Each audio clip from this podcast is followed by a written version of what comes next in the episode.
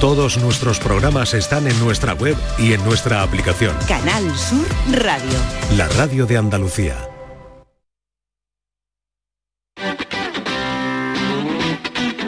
El pelotazo de Canal Sur Radio con Antonio Caamaño.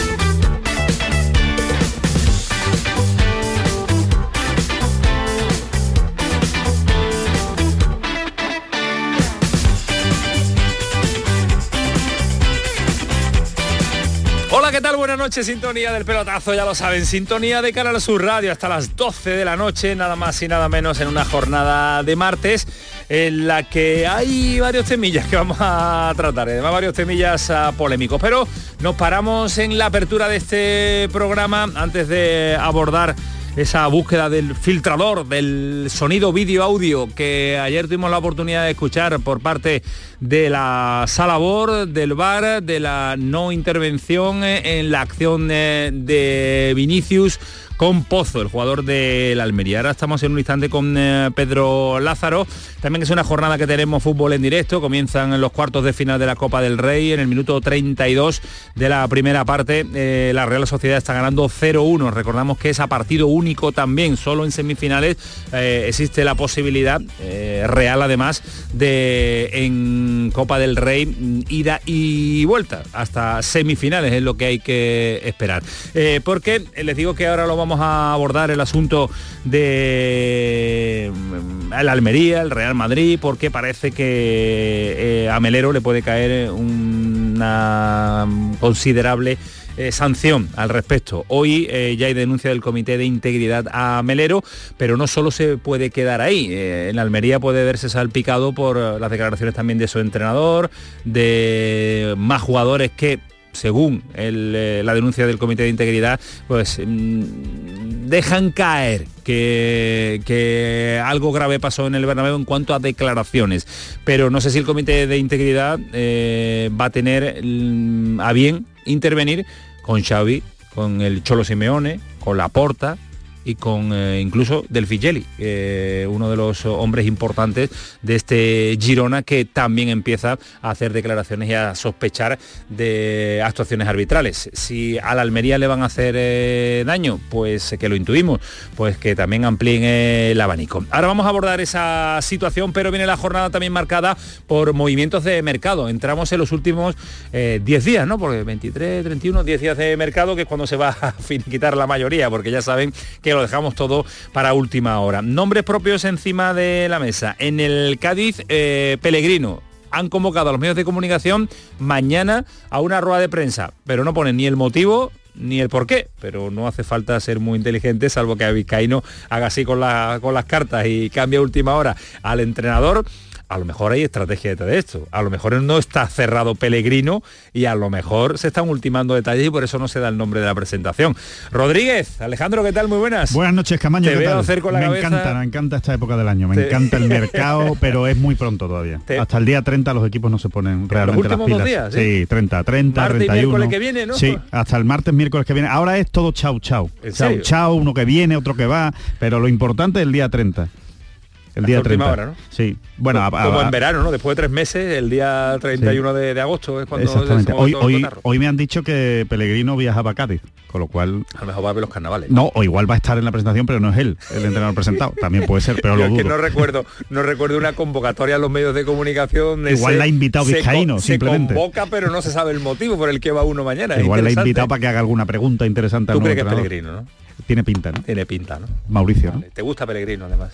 Me gusta, me Ayer no coincidíamos tú y yo. No, no, no, no. A ti te parecía que era un invento de, de Vizcaíno y yo creo que no. A ver, creo no, que no me parecería un invento a principio de temporada, me parece un invento ahora. Ahora sí. Ahora en la situación de riesgo del Cádiz, sí. Samu, ¿qué tal? Muy buena. Muy buena. ¿Y quién, Está te, deseando ¿y quién te gusta ahora? Si es que no es fácil. Yo mantener a Sergio González pero bueno, no es posible porque pierde, pierde Es imposible, es imposible. Lo, Antonio, intentado, ¿no? Es imposible. O sea, más aquí no lo hemos defendido, más hemos no defendido.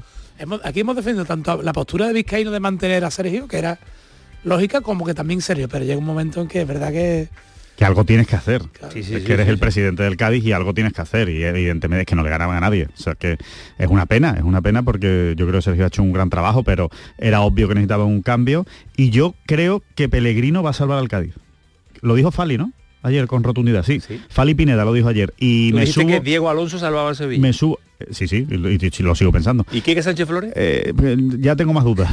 tengo más dudas por la deriva del Sevilla, eh, porque la deriva es horrible.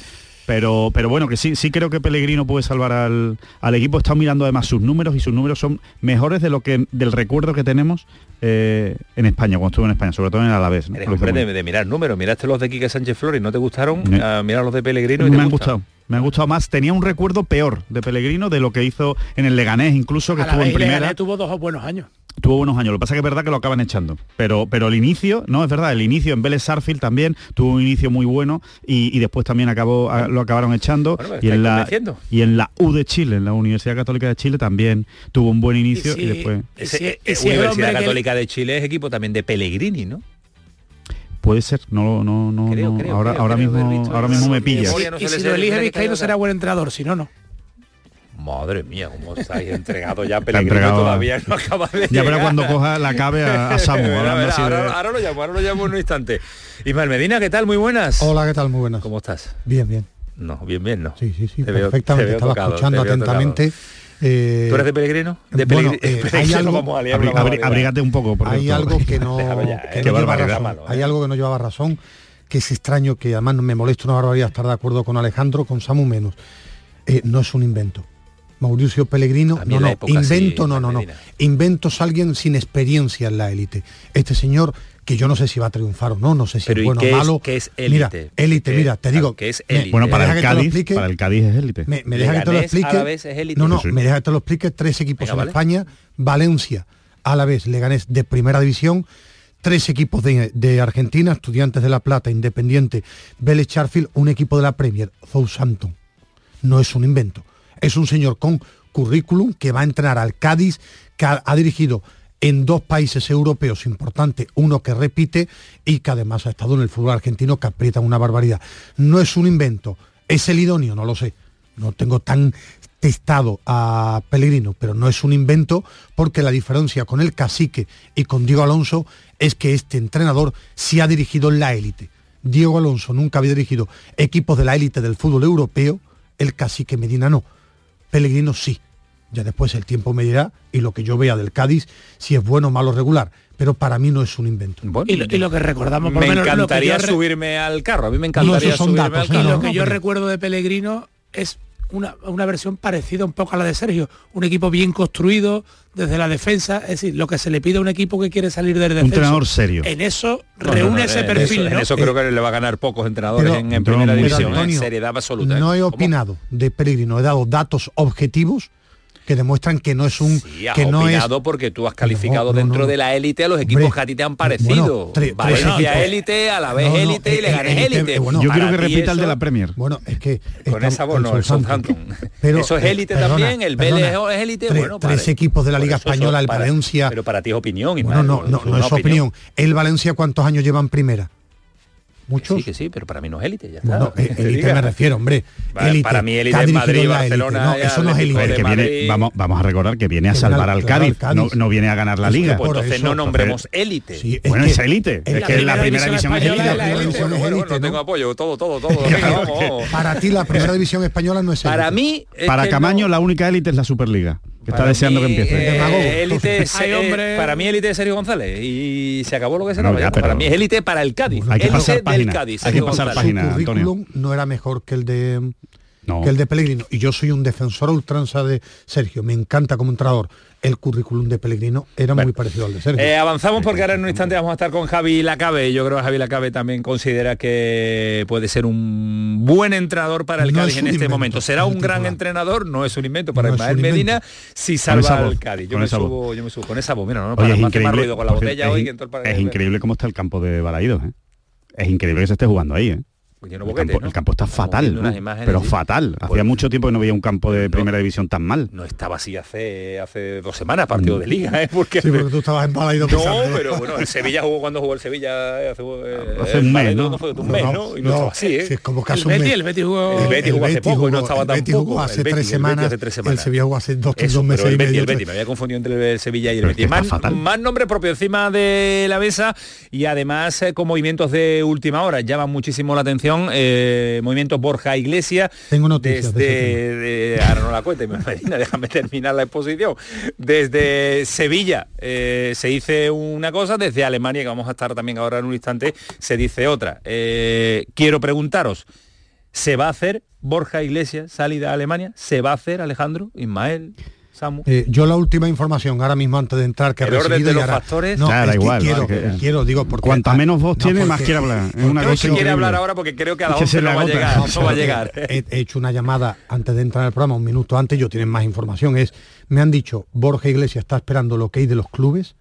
El tema que estaban cerrando era las cláusulas que eran creo que dos que estaban cerrando obligatoria para la compra la compra y que eh, con él está todo cerrado y que eso es lo que están esperando para la que se cierre definitivamente la operación a las 10 menos un minuto, no hablo más. No, no, a las 10 menos no, a las 10 y 14 está contándolo, a las 10 menos un minuto lo que ha contado a ti. Eh, información que tiene eh, Alejandro y que tiene Samu, Samu, sabe más seguro que yo, yo lo, único que sé es que Borja ya le ha dicho que sí al Bayer Leverkusen, que, que se quiere ir, o sea, que, que, que por él no hay ningún problema y por la información que yo tengo, el Betis le ha dicho a Borja Iglesias Mm, vale, te abrimos la puerta, pero no te vas hasta que tengamos un, sustituto. Esa es mi información también, que prácticamente falta un paso y es que el Betis se mueva un poco en el mercado y las opciones que venía manejando, que alguna pueda cristalizar pronto porque no quieren quedarse solo con un delantero, eh, con William José. El asunto cláusula de compra obligatoria eh, también es un eh, modo de discusión, es hay uno de los elementos encima de la mesa. A, mí lo que me llega que, que si existe esa cláusula son unas condiciones bastante complicadas que se cumplan.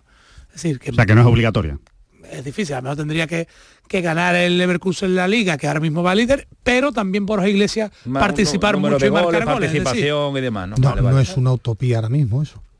Bueno, la segunda parte... No, la primera, digo, ganar la liga.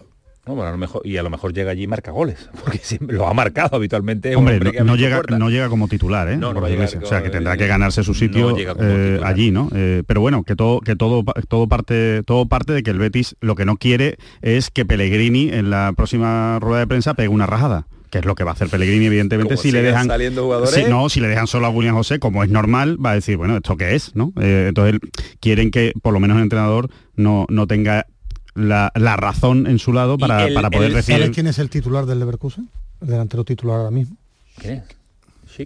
Efectivamente, la gran eh, apuesta de Monchi en su primera temporada en la Roma que pagó 50 o 60 millones de euros, por eso lo contaba como curiosidad Patrick Chick. Y la curiosidad también puede estar vinculada en el interés, eh, insisto, que después vamos a ampliar la noticia, ahora vamos a estar con eh, Pedro Lázaro y en la búsqueda de ese filtrador de los audios vídeos, puede estar vinculado el delantero que espera el Betis con el Bayern Leverkusen, que viene de la Roma y que quiere también el Sevilla, que es Azmún. Están vinculadas las negociaciones. Es un nombre que ha estado en la mesa, hasta la negociación, ahí me cuentan a día de hoy. Para sustituir a Borja también lo quiere Víctor Pero que es complicado, que la Roma está poniendo muchos obstáculos. Ya sabemos cómo funciona este fútbol, tampoco ha jugado mucho la Roma, ha jugado 200 minutos en Serie A, que aquí todo el mundo se pone que no te dejo salir, no te dejo salir como si fuera muy importante a Moon cuando ha jugado allí dos ratos. Pero ahora mismo la Roma se está haciendo fuerte, tiene que dar su ok porque el, el Leverkusen el cambio de entrenador, con Mourinho no jugaba nada, ha llegado de Rossi, que por lo visto no quiere mucho a Velotti, según apunta la prensa italiana, y parece que de Rossi es el que de momento quiere ver a Asmun, porque no lo ha visto jugar. Y eso es lo que frena un poco también la operación de Borja, que podría haberse acelerado hoy si el Betis tuviera a Asmun aquí, y hace que el Betis también esté buscando otras alternativas en el mercado, que ya veremos lo que encuentra, que tampoco es tan fácil el mercado delantero. No, ¿eh? hay tanto. A mí se me ha ocurrido, es una ocurrencia, ¿eh? Eh, ojo, y, lo digo y lo digo así, esto no es información. Sí, de las mías. Porque no es información, vamos, no, tiene nada de información. Que digo yo, que para buscar un, delantero, tal, porque el Betis no recupera a Juanmi. Es verdad que Juanmi no acabó bien con Pellegrini. Lo va a recuperar y puede ir al Cádiz. Claro, por eso se está hablando casi seguro que va a ir al Cádiz. Pero digo yo que si el Betty está buscando un delantero, se le va a ir Borja Iglesias y ya tiene alguien que además Pellegrini lo conoce. bueno, puede ser una buena pregunta. Yo iba a decir que puede ser una buena pregunta para el viernes para Pellegrini. Habrá que preguntarle a Pellegrini. sí, no, hombre, eh, quiero decir, Juanmi, también, se fue... Betty no jugaba de delantero, ¿eh? No jugaba jugaba delantero centro. Ya, pero que puede serlo puede ser pero, tenía números de banda mejor que de, delante, de, que de muchos delanteros centros que sí, pero no es verdad que no era el 9 de ¿eh? referencia, que jugaba partidas de la banda. Bueno, eh, después ponemos encima de la mesa muchos de los nombres y debatimos sobre qué puede pensar Pellegrini ante la situación que está viviendo el Betis con la posibilidad más que cierta de la salida de Borja Iglesias, Guardado ya ha llegado a México, lesionado. Por eso, ¿os acordáis cuando debatíamos sobre el mercado del Betis? Dice, no, va a ser paradito. Pues que va lo ha condicionado las salidas y las futuras salidas que, tiene, que tenga el Betis, que ve eh, la situación de obligado cumplimiento a fichar y a reforzar a este equipo de Pellegrini que no le da para más ni en lo numérico ni en lo competitivo. Pero hoy la jornada continúa en la capital de España, continúa en la vinculación de la Almería con el partido de Santiago Bernabéu, con esos audios y sobre todo con eh, dos detalles. Eh, Pedro Lázaro, Madrid, ¿qué tal? Buenas noches. Hola, muy buenas noches, compañero. Eh, yendo por partes, se denuncia al Comité de Integridad a Melero por las declaraciones de hoy nos vamos del Santiago Bernabéu con la sensación de que nos han robado y con la búsqueda, incluso con denuncia de la Guardia Civil, del filtrador de ese audio-vídeo de la, de la Salabor, ¿no? Sí, han sido las, las, dos noticias de la tarde relacionado con el escándalo que yo creo que está provocando un terremoto en el colectivo arbitral que no sé si lleva camino de convertirse en histórico. A primera hora de la tarde se conocía que desde la federación, desde el Comité Técnico de Árbitros, se había puesto en manos de la Guardia Civil la filtración de esos audios. Hay que recordar que después del partido se hacen públicos los audios autorizados cuando se consulta por parte del colegiado del monitor, pero es que se han filtrado varios audios, a varios audios que no forman parte de esos audios autorizados, como esa posible agresión de Vinicius a Pozo, hoy mismo la jugada en la que se comete también una acción antirreglamentaria sobre Ceballos y hay comentarios entre árbitro de bar y colegiado en el campo, pues esas filtraciones han puesto en manos de la Guardia Civil para buscar al filtrador.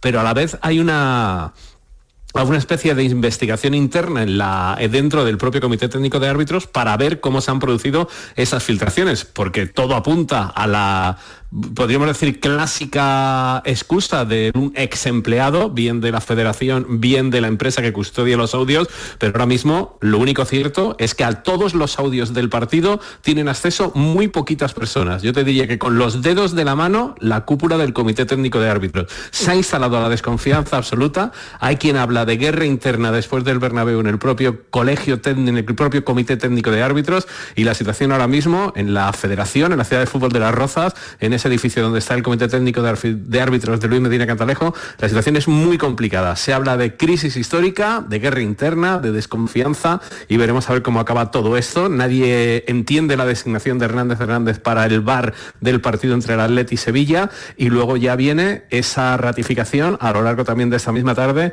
de que las declaraciones de Melero hablando de robo en el Bernabéu pues han sido trasladadas ya al comité de competición por parte de ese comité de integridad, de, esas, eh, de esa comisión de integridad de la Federación Española de Fútbol, por lo que estamos muy cerquita de que a Melero, ahora se pedirán todo tipo de alegaciones, todo tipo de pruebas, pero esto esta temporada ha acabado con cuatro partidos de sanción para el futbolista que ha puesto en duda el arbitraje en un partido de fútbol. Y a todo esto, Pedro, eh, ¿se sabe algo de Luis Medina Cantalejo?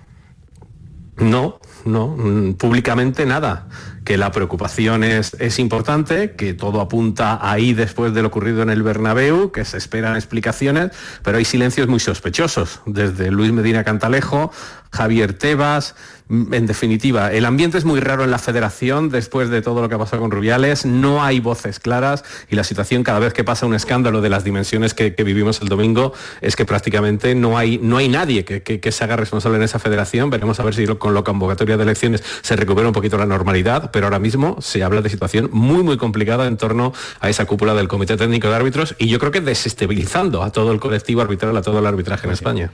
Pues eh, me da la sensación de que vamos a tener una segunda vuelta del Campeonato Nacional de Liga movida, movida, movida, porque ya sale aquí todo el mundo señalando y además señalando solo a un colectivo, que es el arbitraje, que es cierto que yo creo que está teniendo una temporada desastrosa, que está teniendo una temporada eh, para olvidar, pero tampoco se están ayudando entre ellos. ¿eh? Y tampoco creo que muchos de los miembros del comité de, los árbitros o exárbitros están ayudando a Luis Medina Cantalejo en esta labor, que yo creo, insisto, y además lo hemos dicho aquí, se está equivocando en sus eh, decisiones, está equivocando en no aparecer públicamente, se está equivocando en, muchos aspectos, pero tampoco le están ayudando desde, su comité, desde, los suyos. lo que me demuestra es algo que yo ya intuí hace mucho tiempo. Los árbitros son de ellos y por salvar su culo matan al compañero, al otro. Después venden una unión irreal. no es normal matar al jefe, ¿eh? que la película se llama Matar al jefe. Es que, ¿eh? bueno, para mí hay un ejemplo muy claro hace mucho tiempo. Jornada 1 de hace dos temporadas. No va a haber penaltitos. Jornada 1 penaltito en el partido de Osasuna. Eh, se ha demostrado que los árbitros van por ello, uno escucha a Mateu, a Iturralde, a los árbitros, los árbitros van a lo suyo, Hernández Hernández pensaba en él y no en el de campo, eh, los audios donde salen, si lo ha dicho Pedro, si lo tiene poca gente lo filtran ellos. Y son muy poquitos en la sala En la federación se filtra todo, después está la otra parte de clubes como el Real Madrid, el Barcelona, que son de ellos nada más y van a salvar su culo. El gran problema es que el fútbol español, por desgracia, es de cachondeo es de cachondeo en, para mí en casi todos los lugares. Es que un, escándalo enorme como el de Negreira se ha querido pasar de puntillas, por mucho que se ha querido pasar de puntillas.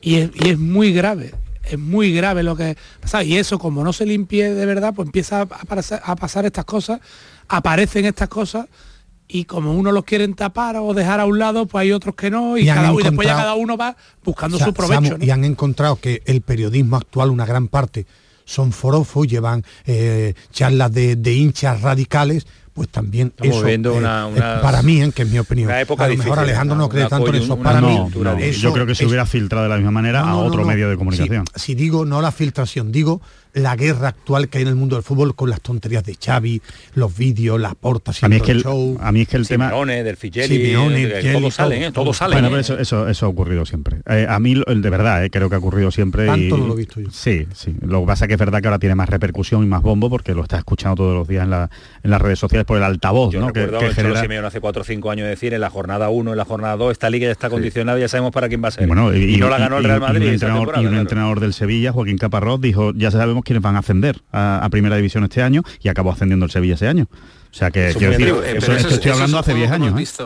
eso es un juego que hemos visto todas las temporadas, pero, pero ahora están cambiando cosas. Es que la sensación de control dentro de la propia organización de los árbitros, la sensación de descontrol es, muy grande. es que hoy la noticia es que se ha perdido el control sobre las grabaciones de bar de un partido de fútbol. Y eso es muy grave.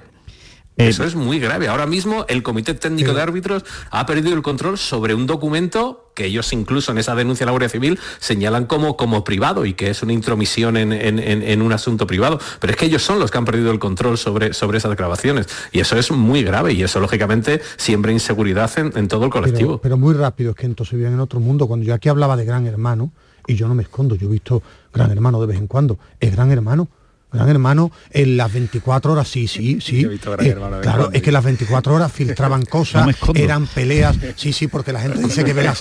Que, no me escondo. pero muy arrepentido, no me escondo, he dicho. Te ha falta ponerte, ponerte una cinturilla negra así en, los ojos. yo no, no lo veo, veo documentales, no. Está ahí y yo recuerdo en los debates decir esconde no me ha llegado filtraciones todo el fútbol es igual es de cachondeo de hecho, unas filtraciones para guerras por favor, no hacerme reír. De hecho, yo creo, yo creo sinceramente, es la, opinión que yo tengo, todo este tema, todo este la que está formando ahora mismo el Comité Técnico de Árbitros con la Guardia Civil y tal, yo creo que es poner en marcha el ventilador y que se hable de otras cosas y que se hable de que de una caza de brujas y de que eh, hay que buscar al, ¿sabes qué me da a mí, Alejandro? Y a mí me parece que ese no es el problema. Excesiva, excesiva gente ya. Que yo creo que ese no es el problema. salpica a ellos, les salpica a los equipos, les salpica a los árbitros, les salpica al bar. Ahora lo que interesa es que se hable de otra cosa, no del arbitraje. Eh, de la Almería Real Madrid. No de la actuación de Hernández Hernández, no, de la actuación de Hernández Maeso. que no va a tapar, ¿eh? Bueno, no, tapa, no tapa, pero ahora se está hablando de la Guardia Civil, ¿eh? Y, de, y, aquí, y quién es el topo de la federación. Ahora lo que importa es el topo del Comité Técnico de Árbitros y quién le está haciendo la cama a Luis Medina el, El, análisis del partido te da para lo que te da. Te da, tiene su punto de inicio y su punto de fin cuando terminas el análisis de los errores continuos, intencionados o no intencionados. Te da lo que te da. Te da lo que te da, salvo que lo pongan para el jueves. Como... Exactamente. vamos, a ver el jueves, Es que eso, eso también parece grave. ¿eh? Bueno, vamos a ver en qué en que... Pedro también lo veía como yo, lo que pasa que él se tapa. Pedro sí puede que ver el gran hermano. Pedro, ¿tú veías gran hermano? No, pero yo no me escondo como... Tampoco te esconde, ¿no? es que era el titular de Ismael Medina, te lo puede coger Paquito Tamayo, eh, cuidado. Ismael Medina, dos puntos. No me escondo, yo veía Gran Hermano. De vez en cuando. De, vez en cuando. Se ha dicho de vez en cuando para que no parezca que, que, era un enganchado todo. O sea, no veías el, canal 24 horas, no, lo veías. No, no, no. no, pero, pero porque hay que verlo todo para estar, para poder hablar con conocimiento de gracias, Pedro, mira, mira, mira, gracias, Pedro, por, gracias Pedro por tenerme cariño. ¿Te suena Medina esto? Sí, y Ismael Medina está nominado a abandonar el pelotazo. 10 y 28. Hasta luego, Pedro. Lo pasamos bien, intentamos pasarlos bien eh, hasta los momentos delicados y complicados del mundo del, fútbol.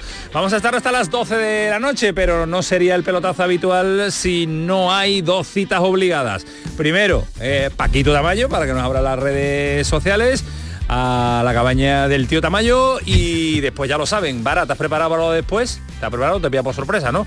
Vámonos. Paquito, ¿qué tal? Muy buenas.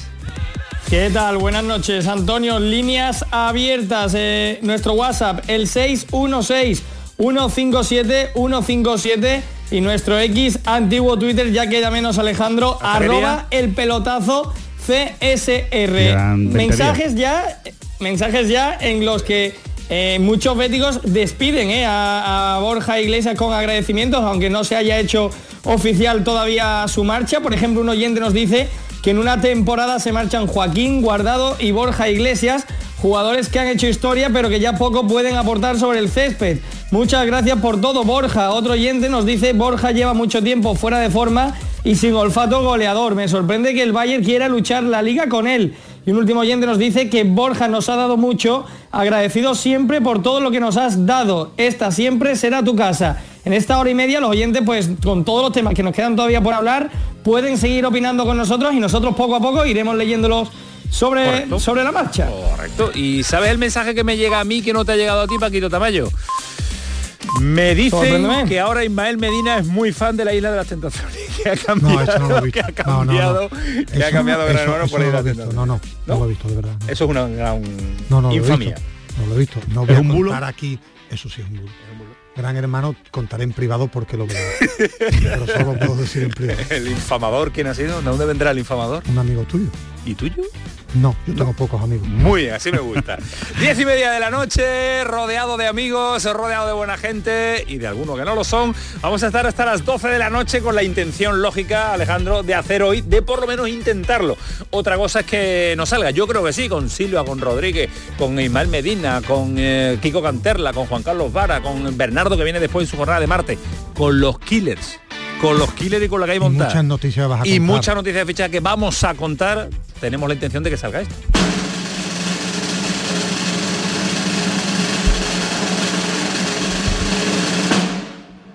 Programón. 10 y 31, me ha encantado. Vara, dale el pelotazo, Canal Sur Radio. El pelotazo de Canal Sur Radio. Con Antonio Caamaño.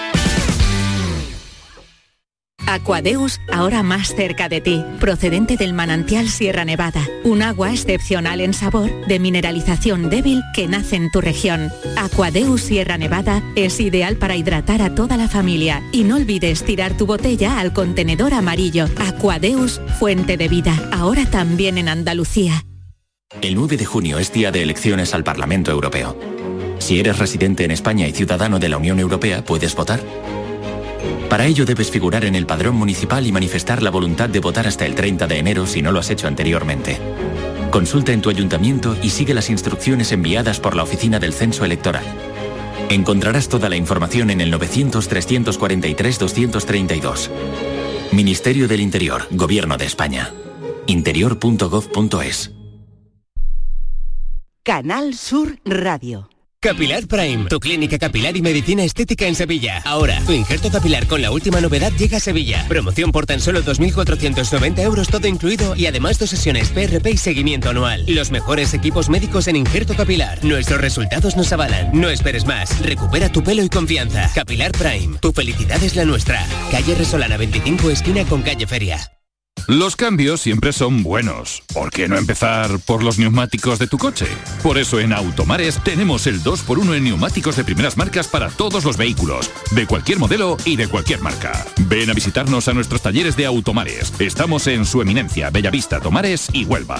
Automares, servicio oficial en Sevilla.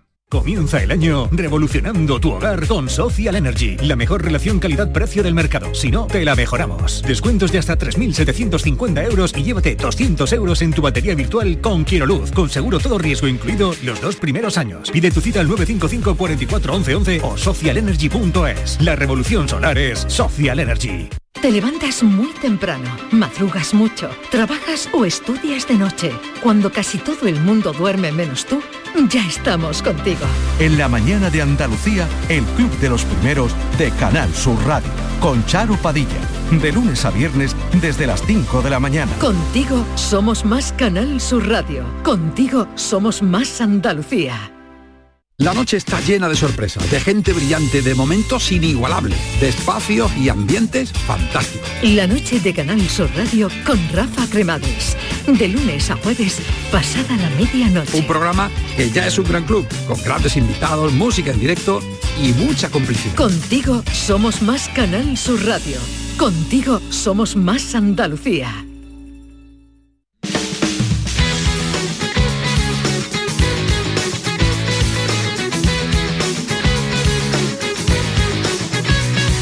El pelotazo de Canal Sur Radio con Antonio Caamaño.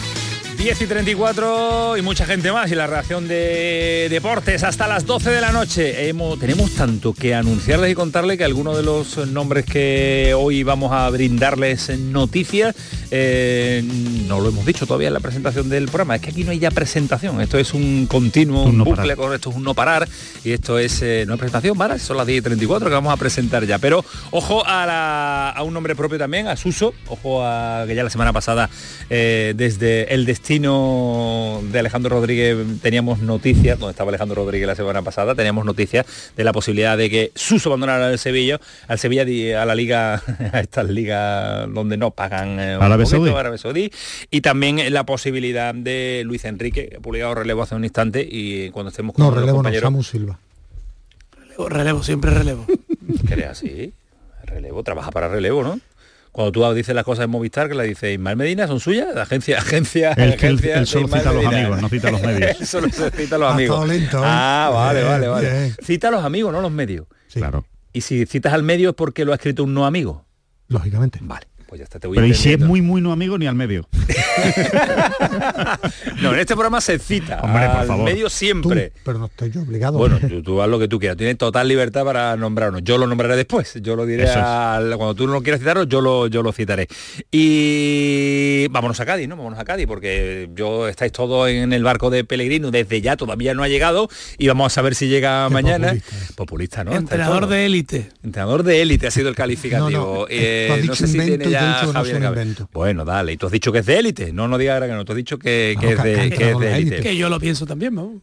¿También? ¿Todo sube al carro de Ismael Medina? Hay, hay, un matiz importante, no es lo mismo ser un entrenador de élite que haber entrenado en la élite. Cuidado. Vamos, ha entrenado un pequeño matiz.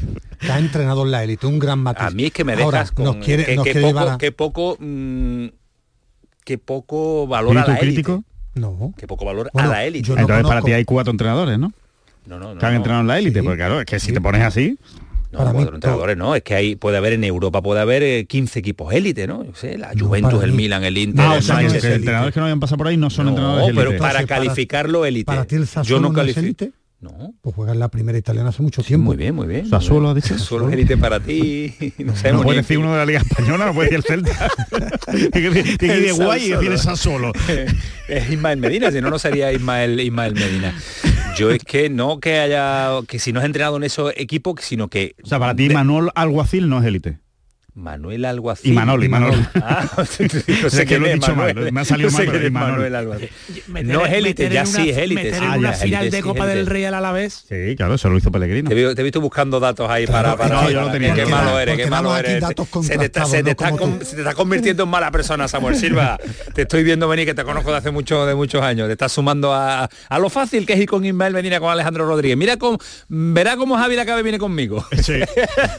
Javi Lacabe, ¿qué tal? Muy buenas. Buenas noches. ¿Estás escuchando la discusión previa que tenemos? Javi.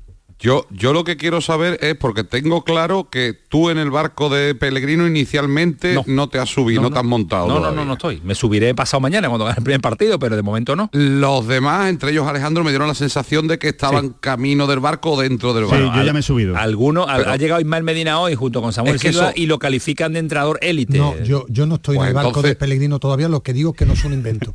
Que es un señor que ha entrado en la élite de España, de Inglaterra, y de Argentina, que no es un invento como... En eso diferimos, comparado, con Antonio, te, nombramos capitán del barco, comparado con Antonio. Antonio, Antonio ayer, mira, es más, me lo han dicho hoy un par de personas, dice, oye, ayer, ayer Camaño en el pelotazo, no, es que le dieron una bienvenida cariñosa a Pellegrino precisamente. Digo, mira, pues me extrañó, me sorprendió, pero bueno. No, yo es que, a ver, ojalá me equivoque, pero es que soy tanto de Sergio que, mm, yo me parece un experimento.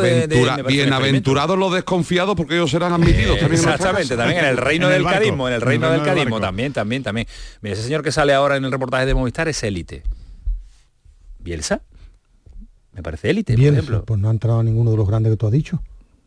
Bueno, bueno, me parece élite. Bielsa ha entrado al Leeds, un rato al Olympique de Marsella. Selección argentina. No, no, clubes, te estoy hablando clubes. Ah, porque tú quieres. Diego Alonso entrenó Bueno, dejemos el debate de el debate de, de élite. Tú un club de élite o no. Eh, Javi, eh, la A todo esto sigue sin ser oficial. Claro, por eso te digo que la convocatoria de mañana es muy llamativa.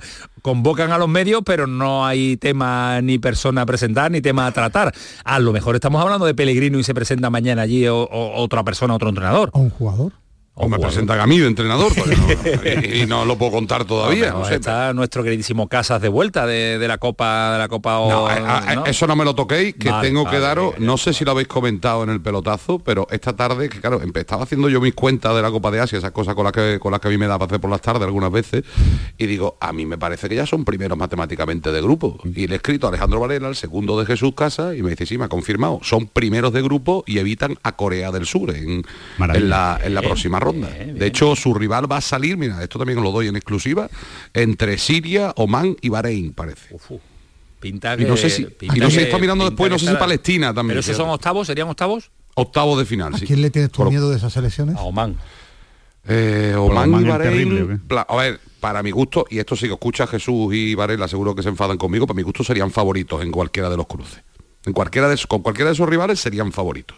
Bueno, bueno, bueno, bueno. Con lo cual podemos tener a Irak en cuartos ¿eh? de la Copa de Asia. Pues seguiremos, llamaremos de nuevo a Jesús Casas. Ya ha hecho el cronicón eh, de la Liga Oceánica, pues. ya, que, eh, del Cádiz no puedo dar noticias confirmadas y oficiales, pues mira, por lo menos cuento cosas de la Copa de Asia. Pero Javi, ¿qué se, se dice de, Pellegrino? ¿El, optimismo en la ciudad, en el, en el entorno, es favorable a la llegada de Pellegrino? ¿Ha gustado el nombre? ¿Gusta el nombre? Yo te lo comentaba ayer, sin pronunciar la palabra ilusión, porque el cadismo está bastante, iba a decir la palabra quemado, al menos bastante dubitativo con respecto al presente y al pasado, eh, perdón, y al, futuro más cercano. Yo no he notado que Pellegrino haya provocado la reacción negativa que provocaron algunos otros nombres, sin citarlos para no desprestigiar a nadie pero con otros entrenadores que han sonado, mm, la gente estaba descorazonada y con Pellegrino, ya te digo, he notado al menos algo de positivismo, que evidentemente esto no sirve de nada hasta que no se vea sobre el césped y hasta que no se vean los partidos, pero al menos es la sensación que yo he tenido. Tampoco he testado al 100% del cadismo, evidentemente. ¿Qué recordáis del Pellegrino entrenador que ha pasado por, España? ¿Qué recordáis? ¿Qué, característica de un equipo muy ordenado, muy ordenado ¿no? Eh, prohibido eh, dejar espacios, eh, ser muy sólido, un entrenador muy defensivo. Muy defensivo me refiero. Prefiere el orden más que el desorden Prefiere que su equipo defienda muy bien antes que se alegre en ataque. Es lo que yo recuerdo. El perfil inicial de Sergio González cuando llegó al cuando llegó al Cádiz se parece yo, en algo. Yo a Sergio lo veía un entrenador más alegre que Pellegrino. En mi percepción. ¿eh? Sergio que había tenido etapas. Yo recuerdo antes de llegar al Cádiz de recordarle algunos partidos con el Valladolid muy defensivos y, otras etapas en el muy mismo alegres. el mismo Valladolid bastante más alegres. Y yo creo que en el Cádiz ha sido bastante más la versión alegre que la defensiva tengo yo la sensación de estos dos años que, han acabado hace poco. Y yo al menos lo que más he destacado y con lo que más me comentaban esta tarde es que si en algún sitio, porque el Valencia mm, es verdad que lo clasificó para octavos de la, de la Champions, pero después acabó siendo destituido, donde mejor trabajo ha hecho Pellegrino en España porque la carrera fuera de España no la tengo tan estudiada, fue en, en Alavés, es decir, en Vitoria, que lo clasificó noveno y para una final de la Copa del Rey, y después en, el, en su primera de las dos temporadas, con la segunda fue destituido en el noveno partido, en el Leganés, que también lo salva, que el Leganés de Braithwaite y de Nesiri, lo salva también con, creo que son tres, cuatro jornadas de antelación, es decir, que en dos equipos humildes, es verdad que haciendo un proyecto desde principio de temporada, hace un, hace un papel excepcional, con dos equipos entre comillas, de la Liga del Cádiz, de, con opción perma, con objetivo permanencia. Ahora vamos a ver si es capaz de hacer reaccionar a un equipo cuyo proyecto no ha, no ha creado él. Yo lo siento, Camaño, pero le he preguntado al, más, al que más sabe de esto, mi amigo Marqués, que hoy está compartiendo con él, y me ha dicho, ¿Sí? bueno, experiencia en España, pocas opciones mejores. Bueno, mira, vamos el que sabe, este es el que sabe. ¿Quién es el que sabe? La, la, piedra filosofal, mi amigo Marqués, mi amigo Marqués. El Marqués, sí, el Marqués, ¿sabes? Bueno, pues ya está. El Marqués, ¿no? Bueno, pues ya está. Antonio, te, estás quedando, te estás quedando solo en el muelle. Me súbete al barco. Yo me subo. Estás solo en el muelle. Recuerda la canción esta del muelle de San Blas. La del muelle de San Blas me recuerda tú la que se quedó en el muelle. Tiene que ser hoy que me suba al barco o voy a esperar a que le tienes tiempo para hasta, hasta final, hasta el, creo que principios de junio te va a subir. Pero es un poco ventajista. También te lo vamos a decir en su momento. Con Ismael Medina también. Cuando te subas y sea, porque el Cádiz está ¿Cuál medio es el, salvado. ¿Cuál es el que te gusta de, de Pellegrino? ¿Qué le puede A- aportar a este Cádiz que no tiene? A mí fundamentalmente por lo que me han contado, porque evidentemente yo no lo he visto trabajar en los equipos que, que- que ha estado, ¿no? No, no he estado en esas ciudades, ni, ni- Sí, hombre, he visto los partidos, Eh, pero, que- pero tampoco he visto tanto al Alavés, ¿eh? Y tampoco he visto tanto al Leganés, porque engañaría si dijera que he visto todos los partidos del Leganés de Pellegrino.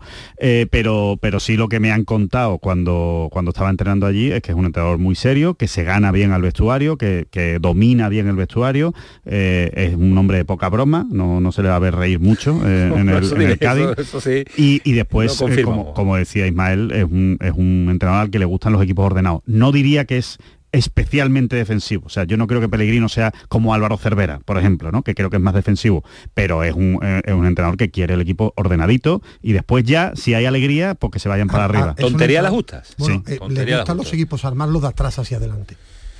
Bueno, Eh, pues hay vamos a ver... hay eh, entrenadores que le gustan de delante hacia atrás, a él de atrás Bloque, hacia bloque, adelante. eh, No, no, no, bloque, no, no. Es que atrás el equipo esté muy junto, no pierda la zona, no pierda el lugar. Bueno, son Que se cometan pocos entrenadores, que errores, se en cometan fin. pocos errores, no arriesgar. Javi, ¿le van a fichar eh, jugadores? ¿Le van a dar regalitos cuando llegue Pellegrino o no? Tres ya ha anunciado Vizcaíno que vienen seguro, un, un delantero que yo no sé si esa posición de delantero pues es a la que para la que vendría Juanmi Jiménez, porque recordemos Juanmi puede jugar perfectamente, de hecho en el Betis donde más ha destacado era de por banda izquierda con, con- haciendo mucha diagonal para rematar hacia portería. No sé si se refieren a él como el delantero o no.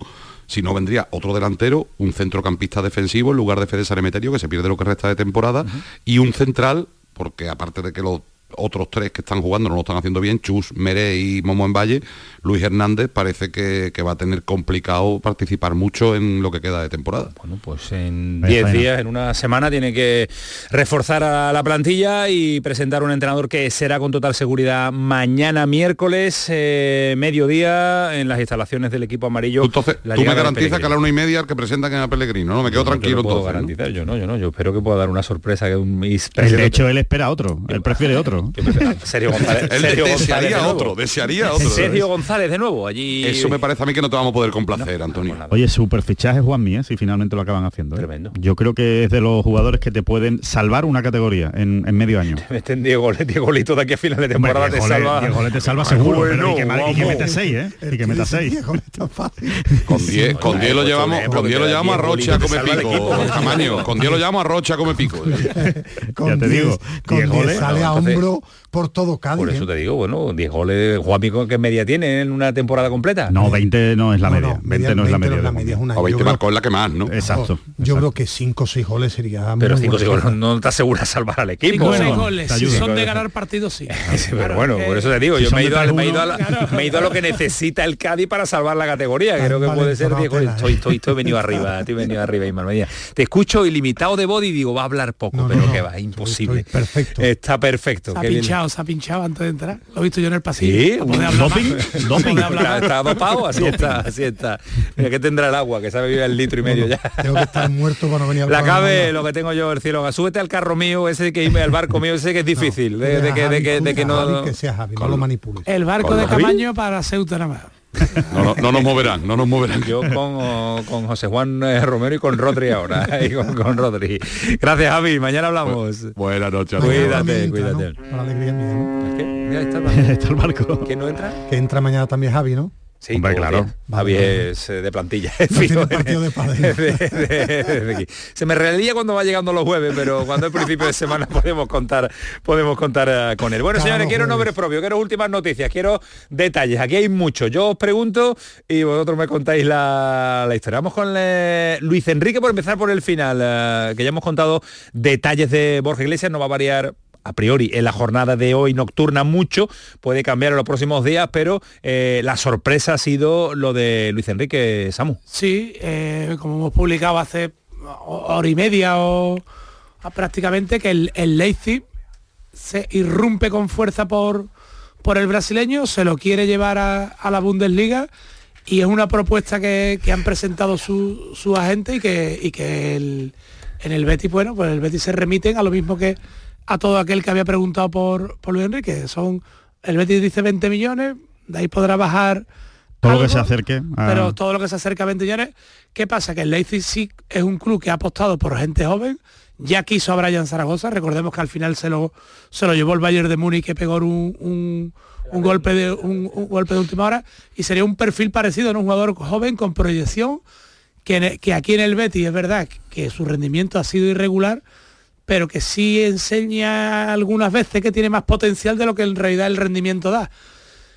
El partido del otro día le ayudó. Y los dos últimos, los dos últimos, Granada y Barcelona, desde, que está un poquito en el candelero parece que también se ha pinchado un poquito y se ha motivado el futbolista. y es verdad que es aparente, ¿no? Cuando cuando está así enchufado, así es Pero está valiente, cuando está valiente. Yo, os pregunto, eh, Pellegrini, que no sé si estará al A Pellegrini no le importaba hace, hace, hace un mes. Pero, que, con quién se va a quedar? Sí, claro, es que es el, eh, ahí, ahí, va la segunda parte con hacen Copa de África y a Jose lesionado, evidentemente. 20 Pellegrini. no, no, sin Mael, sí, sí, que sí, 20 kilos pide el Betis, ¿eh? vamos a ver hasta dónde se Estoy de acuerdo contigo, que claro, que todo lo que sea bien pagado, y sea la, plusvalía permanente, pues bien, pero, es que se va a ver entrenando con los juveniles. pero, no, hay que olvidar que este futbolista también, el Betis prácticamente hace tres semanas, si en estos dos partidos Luis Enrique no, no hubiera agarrado la camiseta, el Betis estaba dispuesto a cederlo a Brasil y ahora estamos hablando de 20 millones. Imagínate lo que es el fútbol. ¿eh? Yo, yo me que hace dos semanas podría haber salido cedido a Brasil. Hace 15 ¿eh? días hablamos de 30 de Sandiao. ¿Y dónde están los 25 30 de Sandiao? ¿Dónde están? Ya se ha evaporado la, la, noticia, la información y, le, y Leyendo a Samu hablamos de dos cuestiones del Leipzig. Uno, tiene pasta, es un club con pasta segundo entra en el perfil de lo que ficha. Pero no son tontos, ¿no? no Medina, 20 eh, por Luis Enrique me parece una barbaridad. Sesco, Sesco, que es un chico de 19 años, lo pagaron un pastón. Por Brian Zaragoza querían llegar también a unos 15 millones de euros. A la cláusula de 14. Para el fútbol, los 14. El fútbol alemán paga 17, 18, no decimos 20. A lo mejor si le dan 16 millones de euros y esa cantidad, una parte importante, claro, y esa cantidad, tú vas por Fornals, a mí, como opinión, periodística a día de hoy al peso, me parece Fornals más determinante que Luis Enrique. Hoy, para mí, pero ni yo soy entrenador ni director deportivo, no sabemos cómo va a llegar el Fornal, cómo está y cómo se adapta y si aporta más que Luis Enrique. es que es muy difícil de medir eso. A mí me parecería, a mí me parece a día de hoy un jugador Fornal mucho más hecho que Luis Enrique. Es jugador más de rendimiento inmediato, pero también ten en cuenta el costo de Fornal sería mucho más alto. Claro, la ficha. Ficha y no tendría retorno a Fornal ya sus dos ventas ya han lo amortizas, el fútbol, ¿eh? lo amortizas. Ya fue del Málaga al Villarreal, del Villarreal Premier, ya viene. Pero gana rendimiento inmediato. Sí, rendimiento, bueno, eso hay que verlo. Pellegrini encantado. eso hay que verlo. En el último año West Ham tampoco. yo creo que es un futbolista que aportaría. Pero que bueno, que hay otra cosa importante. En los negocios del Betis, que, Pellegrini evidentemente lo conoce y esas cosas a Pellegrini le, le agradan. O sea, que vengan, como, a, Jose, por ejemplo. Claro, que, vengan jugadores que han pasado por sus manos, a él le agrada. Es un regalo, ¿no, Alejandro? Para él. Si tú le dices, lo vendo y te traigo a Fornal. Sí, claro. Ya, lo quería. Pero yo creo que un regalo no, que va a ser una exigencia. De todas maneras, en teoría, de todas maneras, en teoría Fornás es por guardado, no tiene nada que ver con Luis Enrique. Bueno, no por guardado, es decir, es por canales, que por eso Pellegrini desde el verano insistía que Isco no era por canales, que Isco era por la lesión de Fekir. Y él decía que ese hueco se le había quedado libre porque ya en verano el Betis preguntó por Fornal, pero era imposible. Pero era imposible porque no tenía capacidad económica. Claro, yo decía que ahora por el tema económico, por guardado tú no tienes economía ahora mismo para convencer al West Ham, que el West Ham hoy ha firmado a Calvin Phillips, el del City, y el otro día fue titular Fornal, es quitarle un jugador al West Ham que está jugando, no un titularísimo, está jugando y, te costaría dinero. Han ejecutado el año de contrato si cuando lo ejecutan es porque, porque quieren sacarle también algo. yo, te digo que sería darle un regalo a Pellegrini que te cuesta pasta a día de hoy de rendimiento por inmediato. Tanto, es una operación que no se puede demorar en el tiempo. Es una operación porque están implicados dos jugadores o, el acuerdo con Fornales si sale, llega, está hecho. Si sale Luis Enrique llega a Fornal. No, no, no. No, no. o sea, yo no creo que el acuerdo esté hecho. No, que, lo que pasa es que, asegurarse la llegada de, de Fornal si sale Luis Enrique. Bueno, yo creo que si, sale Luis Enrique, el Betis va a traer un jugador, que la opción número uno es Fornal, pero si no vendrá otro. Pero tienes el dinero, yo aquí estoy diciendo... Y sabe, y, sabe pero tú lo has dicho, un jugador que está teniendo minutos en la Premier, sabe, no pero el, Betis sabe el escenario eh, que, que, el que se va a mover la salida de Fornal y cree que no tendría o no habría problema teniendo el dinero. Pero claro que estamos poniéndonos en situación, yo me he puesto en situación de que el Leipzig es capaz de darte, no sé, 18 millones de euros y de ahí el Betis iría al mercado con dinero, con dinero. ¿Cuánto cuesta la operación Fornal? Yo no lo sé, pero que es una opción que contentaría a Pellegrini en este mercado de rendimiento inmediato, sí. Más vale que llegue Fornal primero y que después salga y que después salga Luis Enrique. Y, si sale y después tiene que llegar un delantero. Claro. También que sea Borja, ¿eh? Hombre, pero por Borja también algo de dinero dejarán. Lo que tendrá es que administrarlo bien, pero bueno, yo estoy muy tranquilo porque Ramón Planes se fue con todas las tareas hechas. eso, ficharía ahora mismo? Eso pregunté yo. Eso decía de, de yo. Manu, es que, Manu Fajardo. Es que Manu, bueno, es que Manu, catalán, vamos, López es que, Catalán. Es que Manu Fajardo, es que Manu Fajardo, un gran secretario técnico. Sí, sin duda. Ahora, ahora, ahora seguimos con más uh, asuntos vinculados al Betis y también al, al, Sevilla y al y en Granada vamos a estar con Rafa Lamela para vivir el día después de también eh, sentirse atracado y después, entre déjame comillas. te pero, una cosa de Granada. ¿Sí? Ah, vale, vale, perfecto. De alguien que, le gustaría, no, no, a alguien que le gustaría participar en nuestro programa. En tu programa, perdón. Mejor, mejor, mejor así. En tu... Qué malo, viene una maldad del frío granadino. No vayas más, hombre, que te sientas regular. Vámonos a más frío, vámonos hasta Alemania, porque tenemos ganas de hablar con un compañero periodista andaluz que lleva unos añitos eh, en Alemania y maneja la información de primera mano, porque vive de esto, de informar sobre el fútbol eh, alemán. Eh, Juanma Romero, ¿qué tal? Buenas noches. ¿Qué tal, Antonio? ¿Cómo estamos? Una década ya, madre mía. 10 años, ¿eh? que se dice pronto.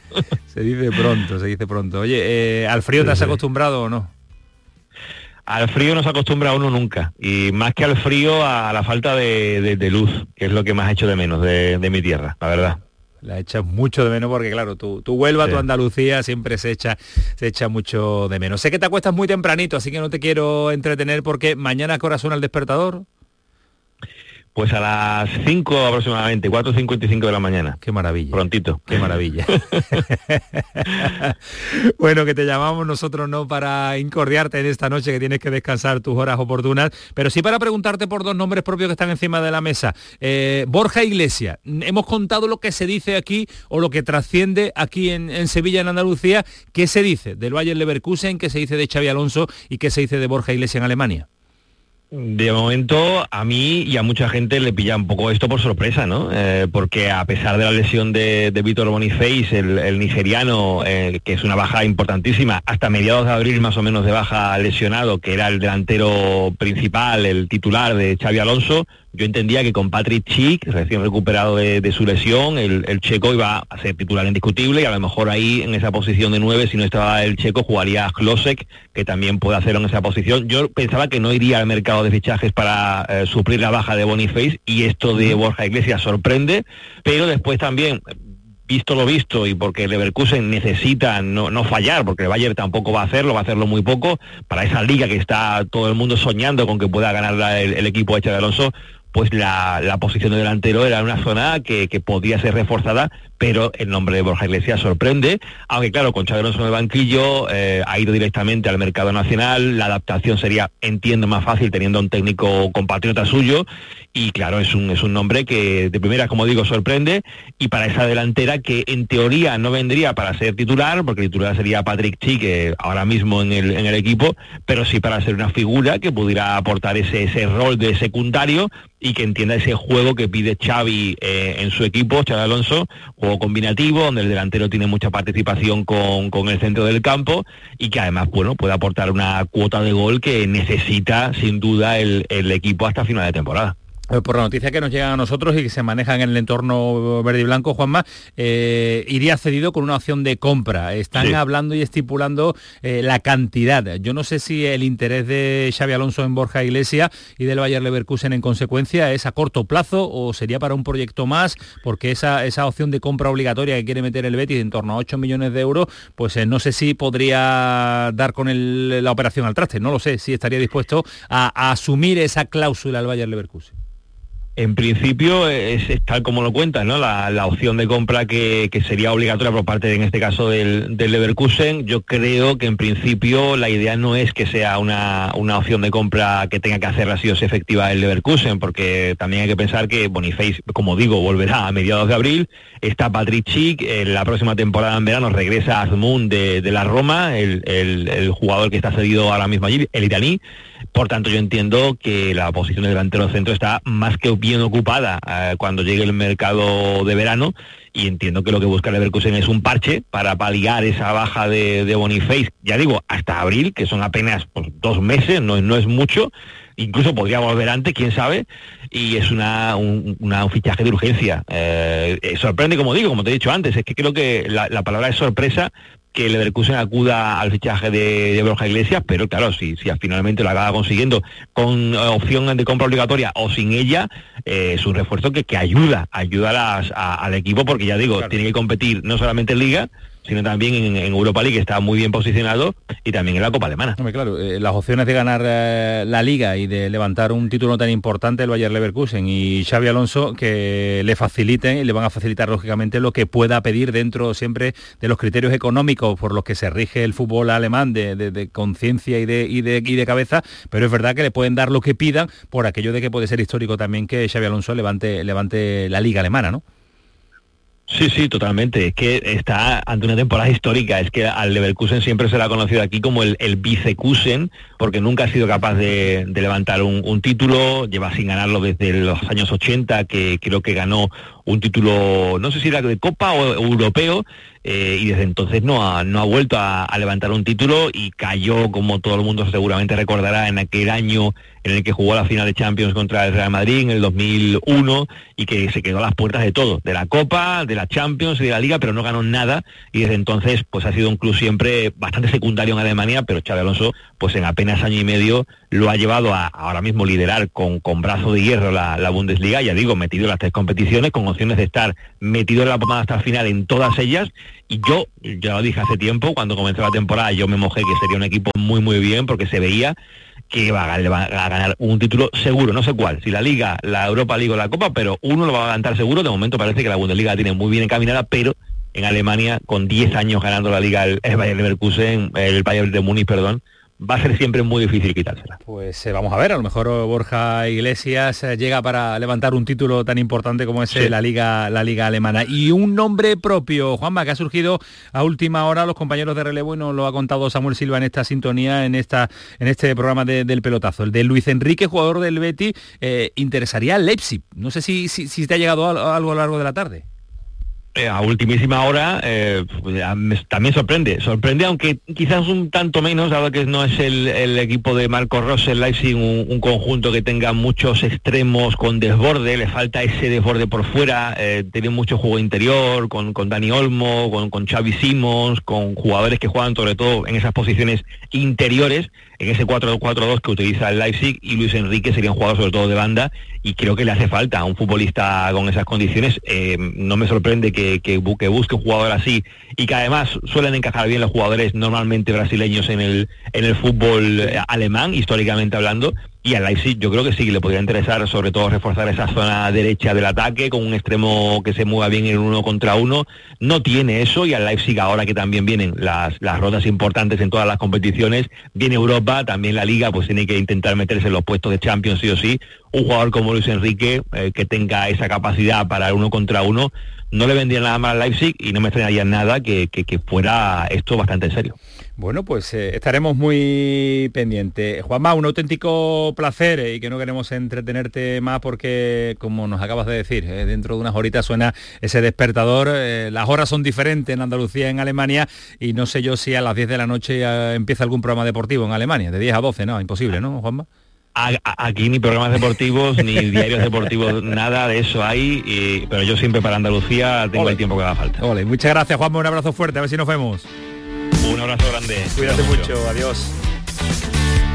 Sí, eh, yo lo seguía porque escribía de Guardiola, de mi idolatrado Guardiola. Tú de Huelva, no, sí, verdad, se hizo de Josep Guardiola. Es Guardiolato en, Twitter y además tiene. Yo lo seguía de ocultón. ¿Qué te pasa, Guardiola? Guardiolato. Yo lo seguía de ocultón. Guardiolato. Lo seguía de ocultón, dice. Sí, porque no. Es que no, no al tanto de los, titulares que, está dando Twitter, hoy, pero ¿eh? buscaba es que el Twitter. No, que no, no tengo bueno, Twitter, lo seguía Muy buen gol de Becker, ¿eh? Golazo 0-2, la Real Sociedad. Uy, de Uy, Celta no le marca. Lo que acabo de esa, sí, no marca... eh, eso es un fichaje, soy ventajista. Cuatro kilos creo que ha pagado. Bueno, él ha marcado solo un gol, vamos a ver. No, a lo mejor se queda en uno, cuando dentro de seis meses un gol, Hombre, por lo no pronto, un fichazo. Por lo pronto ya la metió en semifinales. Eso sí, de la Copa del Rey. Bueno, algo tiene que ver también el que ha marcado el primero, ¿no? Sí. No, el segundo. Ay, Dios mío. Ay, Dios también el gol no era muy difícil. Bueno, eh, algún detalle más para cerrar la información en verde y blanco, que van a ser días intensos, eh, días no esperados, pero que van a ser días movidos. Días, días movidos hasta, hasta, hasta el final de mercado. No queda, no queda otra en el, en el Betis. Lo de Bora está muy avanzado, tiene que traer un sustituto. Lo de Luis Enrique vamos a ver cómo acaba, pero las intenciones son muy serias. Y si sale Luis Enrique, el Betis tiene dinero para, para, para Pablo Fornal, para mover, y vamos a ver si no hay alguna sorpresa más, ¿no? había, intención, había intención de mejorar el lateral izquierdo, si es posible. O eso sí es fácil, eh, eso es fácil. Cualquiera del filial. Vamos a ver si no llega alguna oferta. Qué barbaridad lo de Algún futbolista. y que, el, y que el Betis tiene, a pesar de que se ríe Alejandro Rodríguez, el Betis tiene un buen secretario técnico que lo tenía todo controlado aunque se haya ido Ramón Planes. Que yo me río, no me río en absoluto. Yo creo que Manu Fajardo es el mejor profesional que hay en la Secretaría Técnica del Betis. Se puede de verdad lo creo. Se puede mojar Samu Silva con cifras. Rafa Lamela dijo el número del Granada. ¿Cuánto dice Samu Silva que va a firmar el Betis en este mercado? Cifra de jugadores. Yo digo mm, dos más por lo menos. Ya ha venido Johnny, dos más. Johnny Cardoso. Hemos dicho que Becker ha costado unos 5, ¿no? Más o menos, ¿no? 4 o 5 millones. Eso es lo que vale la mitad de Abner Vinicius. Operación de Antonio Cordón. Totalmente, totalmente. Igual que la de Luis Enrique, Luis eh, Felipe. Que se nos va el tiempo, 11 y 4. Ahora vamos a parar un instante. A la vuelta prepárense, porque está ya Dani Martín, porque está Oli, porque está Salvo Ballesta, porque creo que no hay temas que tratar con ellos. Yo les voy a preguntar. Con mi amigo personal Antonio se ha metido con Antonio Cordón y le ha dado fuerte. Ahí con una operación que lo merece. Después voy a contar detalles, eh, Alejandro, de Suso y la posibilidad de que salga o no, se mantenga, una ofertón, ofertón diría yo. Y Ismael tiene algún detalle curioso que trae desde Granada con apellido italiano. 11 y 5 el pelotazo, Canal Sur Radio, paramos un instante a la vuelta a los Killers. Tuyo sí. El pelotazo de Canal Sur Radio con Antonio Caamaño. Canal Sur Radio. Sol Renovables, tu empresa de energía solar. Más de 20 años de experiencia en diseño, instalación y mantenimiento de placas solares y energías alternativas. Enchúfate al sol. ¿A qué estás esperando? Contacte con Sol Renovables para presupuesto de tu vivienda o empresa. www.solrenovables.com o 955 35 53 49. Cuando rascas un rasca mega millonario, un rasca por 10 o por 20 o cualquiera de los rascas de la 11, siempre rascas algo. ¿Algo? ¿Algo como qué? Pues por ejemplo, puedes rascar una celebración, mucha ilusión y puede que hasta un millón de euros. ¿Ah, sí? Pues entonces dame un rasca. Con los rascas de la 11 tienes un montón de maneras divertidas de rascar momentazos y premios de hasta un millón de euros. Rascas de la 11. Rasca el momento. A todos los que jugáis a la 11, bien jugado. Juega responsablemente y solo si eres mayor de edad. Cuando casi todo el mundo duerme, menos tú, ya estamos contigo. En la mañana de Andalucía, el Club de los Primeros con Charo Padilla. Buenos días, Charo. Aquí un primerizo. Bienvenido. Y el éxito de este programa son los oyentes son un club lleno de mucha vida. Cielos despejados, iluminados por la luna. En el Garrobo, 19 grados. Por Pontejimí, 18 grados. 12 grados en la ciudad del Castamarra. Aquí por Ciudad Baja, 15 grados. La mañana de Andalucía, el club de los primeros de Canal Sur Radio, con Charo Padilla. De lunes a viernes, desde las 5 de la mañana. Contigo somos más Canal Sur Radio. Contigo somos más Andalucía. El pelotazo de Canal Sur Radio con Antonio Caamaño. Uh, ya suena, ya suena, ya suena, ya suena, ya suena, ya se inicia el partido Ya Alejandro ya no se relaja nada, ya se ponen los auriculares, y mal mañana no se los quita. ¿Estos se duchaban después del calentamiento? Eso le voy a preguntar, porque después un detalle del portero de esto, no sé. Nada, ya oler bien en el fútbol, eso no se llevaba. Oli, ¿qué tal? Buenas noches. Oli. Salva bien. Empezamos bien, Salva nunca falla, es impresionante. Salva nunca falla, ¿eh? Impresionante. Salva, ¿qué tal? Muy buenas. Muy buenas noches, compañeros. Es que eh, la parte de arriba, el, norte nuestro se, relaja y es normal, un otro ritmo, Salva. Efectivamente, luego, luego dicen. No le han mandado el teléfono bueno a Oli. Sí, el teléfono. Oli se conecta por una línea que suena de forma Aquí estoy, aquí estoy. Aquí estoy. Se ha bajado de la bici, se ha bajado de la bici. buenas noches, estoy un poco tristón, estoy un poco tristón. ¿Qué pasa? Ah, bueno, ya, sé por lo que te pasa, claro. No, no vas a tristón. Que, levante la mano un andaluz que no esté triste. Vaya, vaya, vaya fin de semana. Estoy triste porque me duele mucho la, marcha de un señor como Sergio del Cádiz, muchísimo. A mí me tiene tocadísimo. Que se va un gran tipo. Y, estoy triste por, el bochorno del bar que, acaban con el fútbol. muy, muy, triste. ¿cómo, estará Dani? Yo creo que Dani le, entristece pocas cosas ya. ¿eh? Dani está ya. Dani, ¿qué tal? Muy buenas. Hola, buenas noches. ¿Tú estás triste? Bueno, como, como, como bético sí, porque la verdad que las cosas no, no, no, no van bien, pero, pero bueno, esperemos que recuperando lesionados y a ver estos dos, tres fichajes que, que decís vosotros que van, que van a venir, pues, pues refuercen a la plantilla.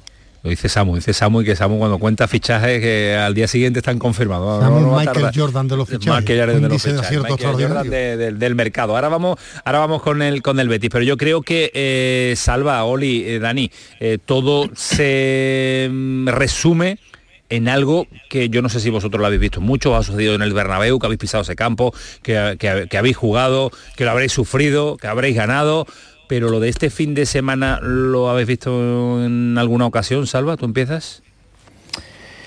Yo, más que triste, como decía Dani y Oli, yo estoy un tanto indignado. ¿no? Yo creo que, que el bar debe de, servir para, para ayudar, para, para eliminar esas dudas y yo creo que desde que está el bar hay mucha más crispación por parte de todo el mundo, incluso del estamento arbitral. Yo creo que, fíjate lo que te voy a decir, yo creo que esto del VAR está incluso está enfrentando a árbitros. Correcto.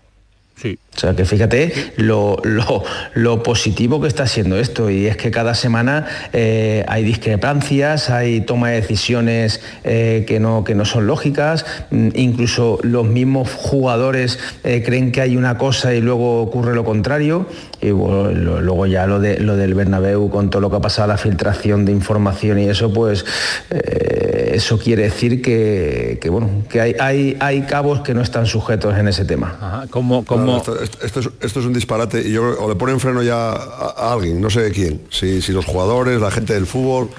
Y, paramos esto o esto se nos va de las manos. ¿Y cómo le pone freno?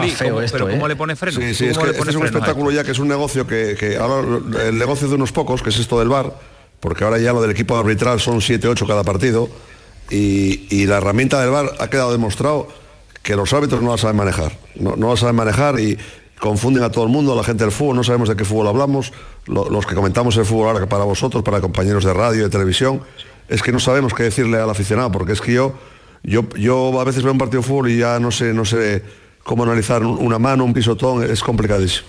Y, pero ¿cuál es la solución, Oli? Tú dices, tú tienes que poner el final. ¿Y cómo le pones final a esto? ¿Qué quitas el, bar de repente? ¿El bar fuera? Ah, pues pues eh, la, decisión del bar tiene que ser eh, sentarse la gente del fútbol, digo, jugadores, entrenadores, no tanto con los árbitros porque no sirve para nada. O sea, los árbitros tienen que, que hacer lo que se les... O sea, aplicar el reglamento, pero, por ejemplo, se me ocurre una que es eh, intervenir cada vez menos el bar, por ejemplo, que cada árbitro, que cada entrenador, perdón, como en el tenis, pida dos challenges, por ejemplo, y si aciertas en el challenge, pues eh, no, pierdes la oportunidad. O sea, eh, hay que hacer algo, limitarlo a la utilización del bar en cada jugada, en cada, tontería, en cada pijada, se para el juego. Yo, sí creo, hay que limitar la intervención del bar. Yo creo que es muy fácil a día de hoy. Uno, dinero, ya está el fuera de juego automático Si queremos lo de automático ya nos quitamos una cosa.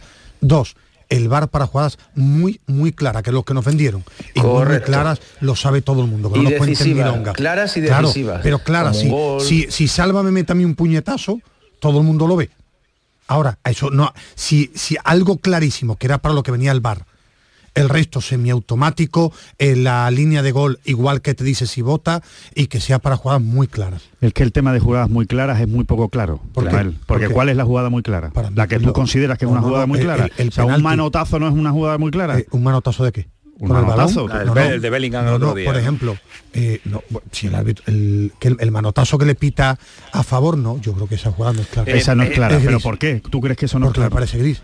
Ah, pues te parece gris, pues a ti, ¿no? y, habrá, un árbitro que no piense lo contrario, ¿no? pero es que, el del bar de abajo es el que pita, el de arriba que quiero, quiero, quiero Yo estoy con lo de Oli, ¿eh? lo de los challenges, de elegir, elegir que cada banquillo tenga para elegir una jugada cuando, cuando vea dudoso como en el tenis cuando dice si ha entrado o no ha entrado pero es que pues ralentiza todo tanto si es que te pega seis minutos a la espera de, saber si es una decisión o no. ahí está los tiempos los tiempos de decisión eso hace que el partido se, se, enfríe eso igual que los goles. Eh, celebras un gol ahora viene el bar ahora no lo celebra luego lo pita y a los tres minutos ya no te quieres ni abrazar ni con los compañeros. Claro. Es que la, jugada que tarde mucho esa no debería ser revisable si tardan mucho en revisarla, que no es clara y manifiesta. Bueno, pues está cinco minutos viendo si ha pasado o no ha pasado. Lo que es claro que cada jornada hay situaciones incomprensibles, pero para todo el mundo, entrenadores, aficionados, eh, árbitros, eh, jugadores, y que, y que no está ayudando. Ahora mismo eh, el VAR no está ayudando. Y lo que he dicho... Que no puede ser eso, que no, hablamos de fútbol. Que, se es que no puede ser. Hasta ellos. Es que es verdad. se habla mucho poder a los árbitros, mucho poder. Solo se habla del bar y del bar todos los lunes y los martes. No se habla de fútbol, nada, de jugadores. Nada. Solo se habla de árbitros. De jugadores, de entrenadores, de, sistemas de, fútbol, no se habla de fútbol. Dani, eh, lo del Bernabéu, ¿cómo, cómo, ¿cómo lo viste tú? ¿Cómo lo analizaste? Bueno, pienso, pienso como, como estáis comentando todo. A mí la, a mí la jugada que más me sorprende es la de la del gol de, de, Vinicius porque no hay ninguna imagen que te diga exactamente que le ha dado con el hombro. Y, cuando a mí lo que me lo, que no entiendo son los criterios porque si, si, si, los criterios son diferentes ¿cómo el criterio del que está en el bar eh, te va a decir que cambie de opinión al, al que al, al primer árbitro yo no son cosas que no entiendo porque no hay ni, eh, el árbitro ve que le da con la mano y ahora viene y no hay ninguna imagen que te demuestre que le da con el hombro y pita gol. Es que son cosas que no, no entiendo. Las demás, pues mira, pues a mí la que más me sorprende es esa. Si tú has visto en directo que ha sido, que ha sido mano y después no te demuestran claramente que ha sido con el hombro, no sé por qué, por qué dar gol. La verdad que, no es incomprensible, pero igual que arbitrar es muy complicado, porque si vemos el partido de Granada ayer, el gol de Morata lo ves en directo y parece que es fuera de juego, y hasta que no tiran las líneas... Ni con línea, Dani, ni con, ni con la línea, ni con la línea. Parece que, se han visto a través de Twitter, claro, en directo no se vieron. Pero ya ¿eh? se paga el servicio semiautomático para creer en algo, ¿no? Bueno, pero hasta que no llegue nosotros no, no, no, aquí es que no llegue, es que no lo quieren pagar. que no lo quieren, claro, ni línea de gol, claro. Y por eso tiene todo, eh, Pero vamos, que aquí vamos a criticar el semiautomático, lo sabemos todos, ¿eh? El semiautomático lo vamos a criticar Es más difícil, ¿eh? es más difícil. Sí, no, que, que seguramente no, pero habrá gente en Twitter que eche unas líneas y que diga que el semiautomático saltó antes o que saltó más tarde. eso, no va a pasar siempre. Hemos visto eliminar a y luego, y, luego, y luego otra cosa que, eso eh, nunca lo quieren los hábitos, pero nunca porque tienen también su, negocio ahí montado, ese corporativismo que, hace un daño tremendo al arbitraje y al fútbol, es en la sala bar no necesariamente eh, eh, tiene que estar un, árbitro, o sea, no, tiene por qué. Puede estar Salva perfectamente eh, aconsejando al árbitro o interpretando una jugada, o Dani. O sea, sí, eso no lo quieren ellos. Ellos en la sala bar, no, hay allí que además me parece ridículo, van en chándal, van vestido con la equipación del árbitro, que me parece una, cosa ridícula, y enfocan están tres de sala bar pues, pues puedes tener un, jugador de fútbol, un jugador. uno que, uno que, sepa lo que es eso. Uno, que sepa lo que es una falta, lo que sepa lo que es una intensidad, lo que sabe que es un penalti. Eh, ellos el negocio todo para ellos, todo para ellos. Tres en el bar, dos en el bord, dos en el. Es, que es, el equipo arbitral es más que un, que un once de, un once titular de un equipo de fútbol ahora cada partido. Totalmente, no puedo estar más de acuerdo con, con Oliver, no puedo estar más de acuerdo. para mí ¿eh? lo más triste para analizar con ellos es que ya no se habla de fútbol. este invento del sonido ahora, es que, con perdón, es un coñazo. Yo ayer, yo es que eh, soy un loco de la radio, camino a Granada ya no escucho la radio, no se habla de fútbol todo es el ruido, el, lo que dice la sala y, ahora el, el, bufandeo y el bufandeo y el, topo, el otro, es que me aburre. Y, ha pasado de ser un, instrumento de ayuda a molestar, yo creo. A molestar, porque es que es incómodo para todo el mundo.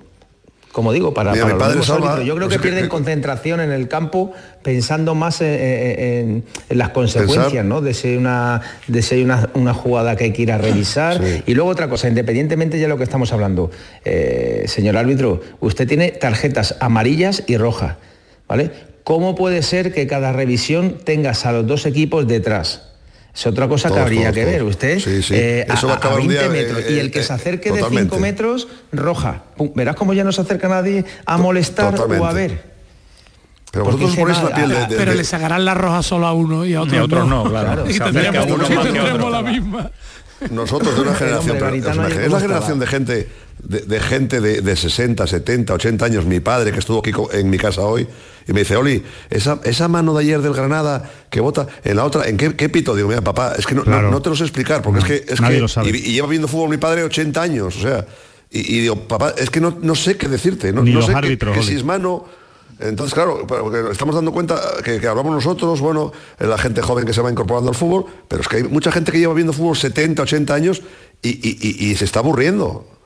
A mí, a mí una cosa que ha dicho Salva que me ha parecido muy interesante porque es, es la conclusión a la que yo he llegado después de, de los audios, los primeros audios que se están eh, revelando ahora del, del, del bar. A mí la sensación que me da es que los árbitros están locos en los partidos. O sea, entre que estás siguiendo la jugada, que te está hablando el tío del, del bar, que te está diciendo que él No ha visto una cosa, tú estás nunca. hablando de la, de la jugada anterior y a la vez el juego está Y siguiendo. se hablan los jueces Entonces, de línea entre bueno, ellos y el cuarto árbitro. Es un lío. es un lío, es que entonces es que, es que yo entiendo que, que, que se le escapen cosas a los árbitros en los partidos, porque si está, te están escuchando, por- te están hablando por un sitio, hablando por el otro, y encima lo que tienes es, que ver es que igual al que, final si el es- jugador y de corriendo, fútbol y corriendo, es que tú imagínate a Salva o a Dani jugando y le está hablando Los el primer entrador por claro, uno y los ciclistas el con el segundo pinganillo. por el otro y, los, y los centrales por el otro. Los ciclistas con el pinganillo que se quejan de las instrucciones. que lo- Totalmente, y y, eso que además pierde espontaneidad y pierde concentración en, lo que está pasando. Eh, cerramos el asunto de los árbitros. ¿Algo más que queráis eh, aportar, Oli Salvadani, para centrarnos en, en nombres No, eh, que- que- significativos? mira, lo, lo- lo único que es una pena que, que- que- que- que lo que ha sucedido en el Bernabéu, encima se ha llevado, ha llevado por delante a Almería, que estaba haciendo un partido sensacional, es el andaluz que mejor viene haciendo las cosas. Y me da pena por Almería porque podía haber ganado en el Bernabéu perfectamente y podía haber ganado al Girona. Y, y no se lo merecen porque hicieron un muy buen partido. Pues sí. Eh, me decían en Almería el otro día, dice, es que eh, es verdad que estamos casi, mm, casi sentenciados, pero es que si hubiéramos ganado ya no solo lo que significa numéricamente, sino lo que significa psicológicamente y en cuanto y en cuanto a animar a una plantilla que necesita una primera victoria. O haber Dice, arrancado un punto del Bernabéu. También, dice, bueno, pero es que eh, ganando te pones a, te- se hubiera puesto a 7 de la salvación, eh, que son dos partidos y, y- y un empate más. Pero bueno, ya todos hemos analizado y como decía Oli, Salva y Dani, no se habla de fútbol, vamos a intentar nosotros hablar un poquito también en una jornada dramática para los andaluces porque son 5 de 5 en cuanto, en cuanto a derrotas. Eh, y la salida de un entrenador, eh, Dani, eh, ¿conoces a Pellegrino? Mm, a Pellegrini sé que sí. ¿A Pellegrino lo conoces? ¿Lo tienes eh, catalogado? Bueno, es un entrenador que, que mira que tiene ya experiencia aquí en España, ha entrenado al, al- al Valencia, al Alavés y creo que también al Leganés, Lega, sí. estuvo creo, en el- sí, y bueno, y experiencia como, como, como futbolista, pues evidentemente pues, pues, pues la tiene.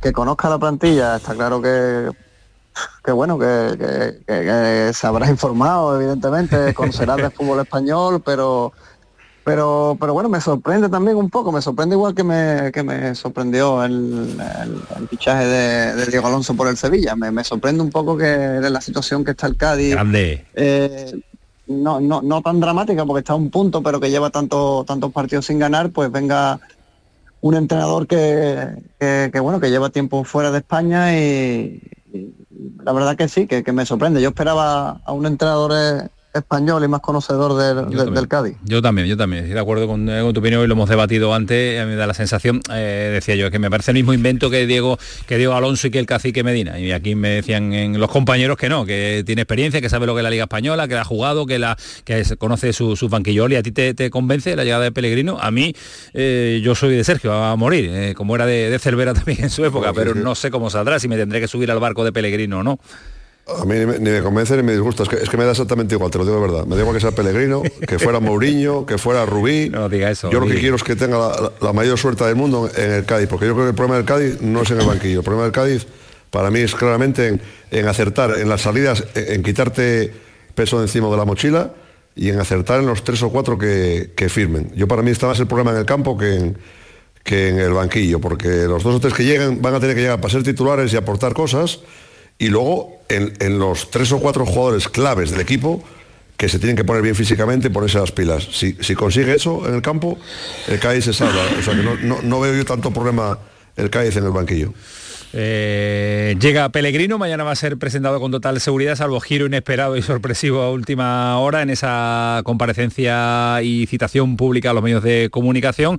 Y Salva, eh, un entrenador que lleva un tiempecito fuera, eh, ¿necesita su tiempo para enterarse o no? O, uno se ha puesto al día y cuando llegan los rumores ya te engancha, preguntas, informes, vídeos. Hoy, hoy, hoy en día está todo al alcance rápido, ¿no? Que no te quepa duda, eh, ni es del día que echan a, Sergio y, llaman al flaco, ¿no? Eh, a Peregrino, ¿no? Eh, yo creo que eso, bueno, creo no, eh, ya, hay, ya hay llamadas, ya hay sondeos y, bueno, y el, entrenador se pone al día. De todas formas, a nivel, al nivel de primera división española eh, es muy fácil tener conocimiento y bueno, y, Mauricio es un tío que ya estaba aquí en la liga. ¿Tú lo conoces, Alba? ¿Coincidiste con él en Valencia? Yo he sido compañero suyo, sí. En Valencia, ¿no? Tres años, sí, sí. es verdad que en estos momentos una de las teclas, que hay que tocar es el tema de, la mentalidad, de sacar al equipo a base de, bueno, de, de, creer, de que crean, de que cambie el rumbo y, Mauricio eh, era un tío, eh, a nivel personal era un tío muy, muy educado, muy calmado, todo muy, muy meditado. Vamos, que, si lo invitan a la final del falla no creo que diga que de ir, ¿no? Efectivamente, entonces, eh, sí, sí, correcto, o sea, un tío muy, muy tranquilo. como entrenador no lo he tenido. tiempo en España, porque ya sabéis que a mí la palabra esa de experiencia no me gusta nada más que para los médicos, eh, eh, tiene, Era buena, era yo lo tengo claro. Eh, la experiencia de un entrenador no sirve absolutamente para nada, sirven los resultados, porque si no, pues a lo mejor Quique Setién, que digo Quique Setién, Quique Sánchez Flores, que fíjate si ha entrenado a equipos en España, pues ya hubiera dado esa experiencia en el Sevilla, ¿no? Y, bueno, y todavía no está teniendo la suerte de, conseguir, de conseguir resultados, pero ya te digo, que, tiempo en España entre el Aves, el, el, Leganés que estuvo también en una situación complicada y no me acuerdo en cuál estuvo más. Valencia. Bueno, en el, en el Valencia, ¿verdad?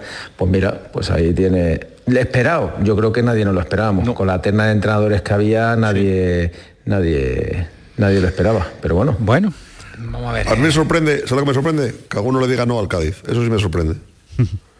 que alguno de los que sonaron le hayan dicho no al Cádiz, Hombre, eh, está en descenso el Cádiz, pero tampoco está, está un partido. Yo siempre he dicho que el Cádiz es el equipo que todo entrenador tiene que, para probar. De tiene que probar. y yo soy entrenador, si no has entrenado al Cádiz, Hombre, porque, y encima, puede decir que no Mourinho, bueno, pero a mí me sorprende porque no está el Cádiz ahora mismo eh, a 10 puntos de la salvación, ¿eh? está en partido, ¿eh? no está tampoco para no está la cosa tan complicada. está complicada. Y luego te voy a decir otra cosa. Pocos entrenadores he visto que en su salida haya, haya tenido tanto cariño, le haya dolido a tanta gente, se haya ido con ese disgusto incluso la gente del club como diciendo qué mala suerte que Sergio no haya conseguido eh, sacar esto porque lo quería y lo quiere todo el mundo. Es un tío fenomenal. Totalmente. Dani, para, cerrar, eh, ¿qué detalle te deja el Betis este fin de semana? ¿Qué preocupación si no le, si no le traen a Pellegrini más mimbre? Porque se está quedando cortito, ¿eh?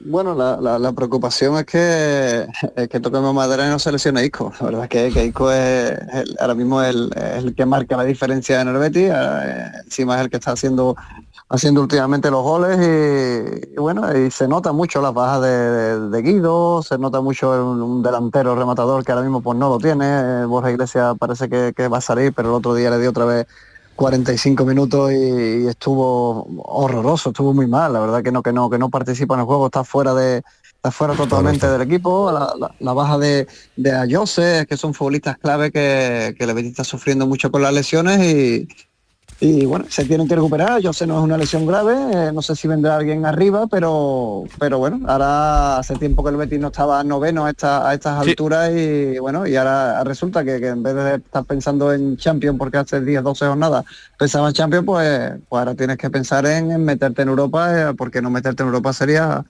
yo pienso que sería un fracaso. pues lo tenemos, lo tenemos en chino, lo tenemos complicado, ¿eh? y Isco sacando nota para la selección, ¿eh?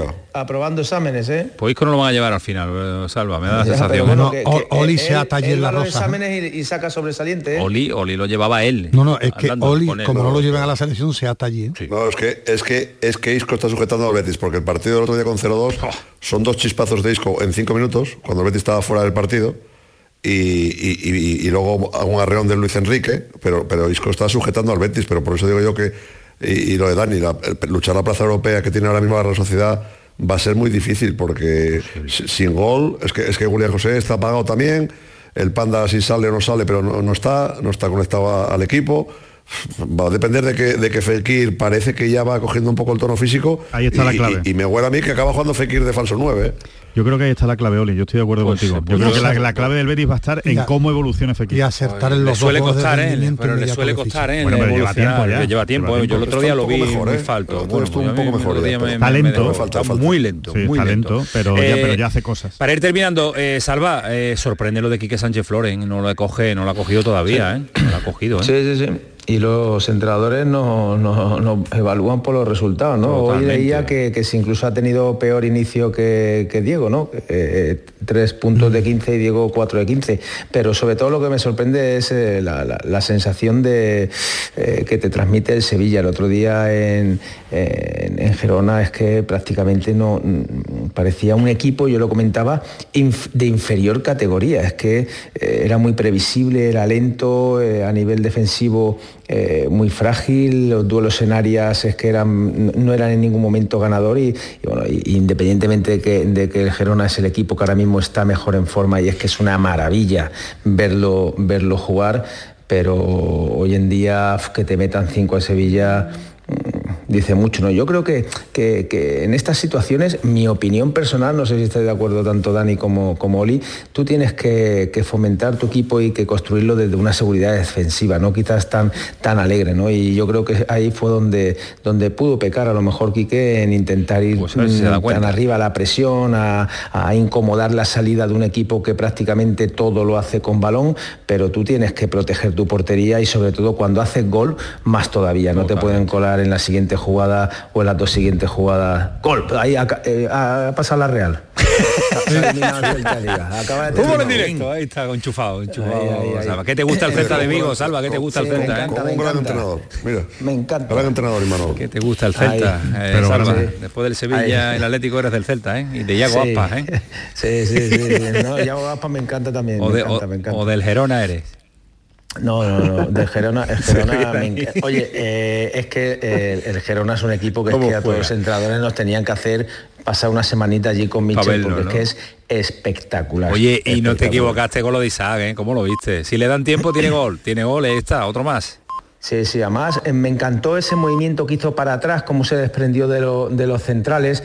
Antes, antes de, de ese remate, mm, tuvo otro desmarque otro desmarque en esa misma jugada, que, es un tío que vive, que es, un, es voraz de área es voraz de área. Y yo creo que ahí el Sevilla tiene, tiene delantero. Lo que pasa es que es como todo, cuando tú eh, te metes en una dinámica negativa, no sacas todo lo que tú tienes. Yo recuerdo el Málaga de Champions, que tú ponías a jugar ahí eh, a la chica de, los cobros y jugaba al fútbol.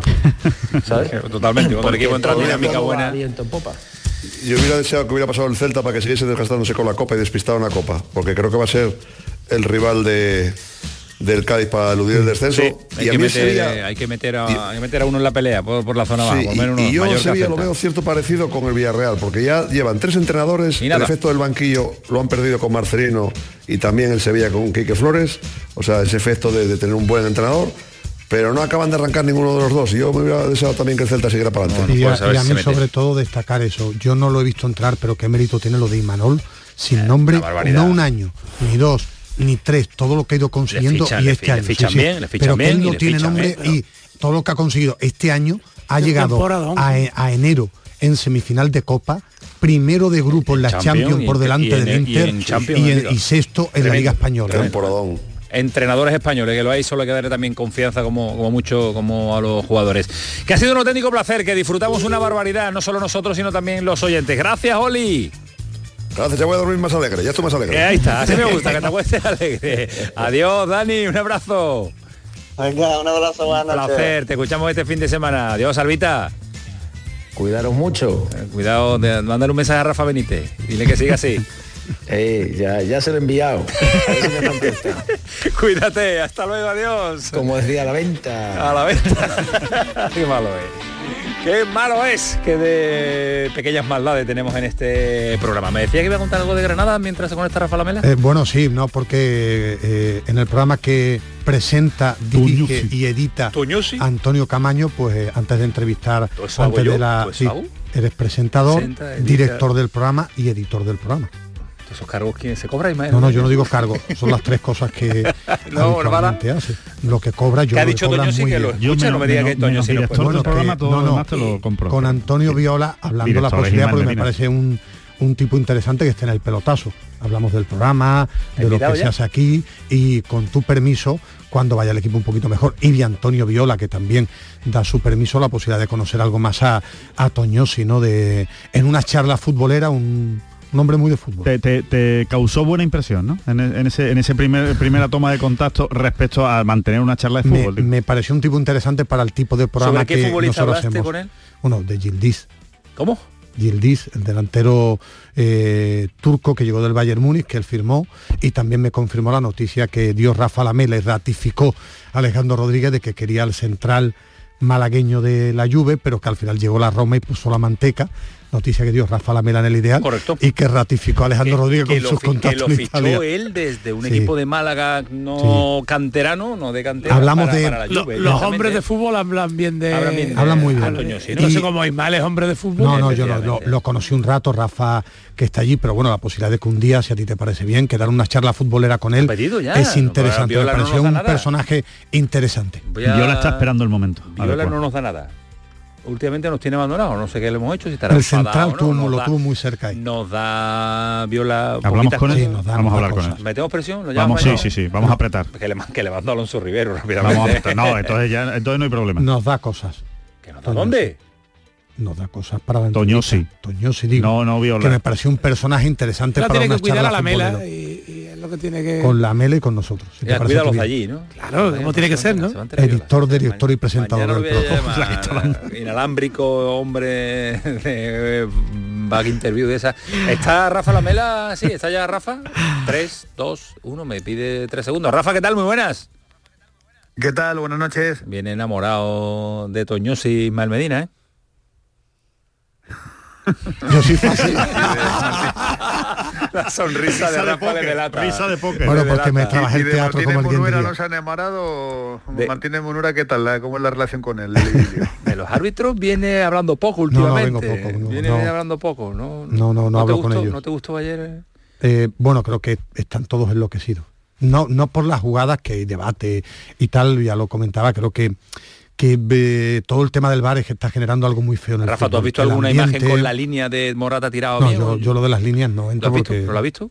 Sí, sí es que, Antonio, yo creo que hay un tema que tiene que desterrar de inmediato, ¿no? Y es eh, eliminar al máximo el factor humano en, el- en este tipo de cuestiones. Y entonces, existiendo como existe ya una tecnología como el fuera de juego semiautomático, que se aplicó en el Mundial, que se ha aplicado en la Supercopa, la reciente Supercopa, que la Supercopa la organiza la Federación, obviamente, que es en Arabia, no entiendo por qué no está implementado eso en la Liga. Es que eh, el debate de los fueras de juego, de las líneas mal tiradas, la, la imagen doblada, el balón cuando sale del pie, se acabaría con esa tecnología. A partir de ahí seguiría habiendo debate. Menos. Seguiríamos hablando de las manos, seguiríamos hablando de, de acciones punibles o no en un empujón, o si esto es agresión, si esto no es, esto es penalti, esto no es penalti. Vale, no se va a acabar la polémica, pero por lo menos lo de los fuera de juego sí. Yo por eso, yo por eso. yo no lo tengo tan yo- claro. Yo en ese asunto sí del fuera, en yo en ese asunto del fuera de juego le echo la culpa a los clubes. Por eso no me gusta que se quejen de eso, porque eso es los clubes los que tienen que meter presión para que se instale el semiautomático. Que es una cosa que también depende de ellos. Porque que se hable de otras jugadas, vale, seguirán discutiendo, pero eso es una cuestión de que los clubes apretaran a la federación y a la liga y que se instale cuanto antes. ¿no? Y, y en el tema del penalti, del famoso penalti, ya sé que no es popular y, y- y, eh, lo que yo decía jugadas grises, para mí ese tipo de jugadas nunca tienen que ser penalti. El tema es que se pitan penaltis. ¿Te refieres a la mano? Sí, a la mano de Jiménez. No, hombre, no, el, no reglamento puede. dice que, el reglamento dice que no es penalti. Eh, Si lees para- el reglamento, interpretas eh, eh, el, Bueno, el- no y, es penalti. y mi idea Ahora, de fútbol, Rafa, también, es lo que yo creo. Pero hemos visto Ahora, tantas es cierto- cosas.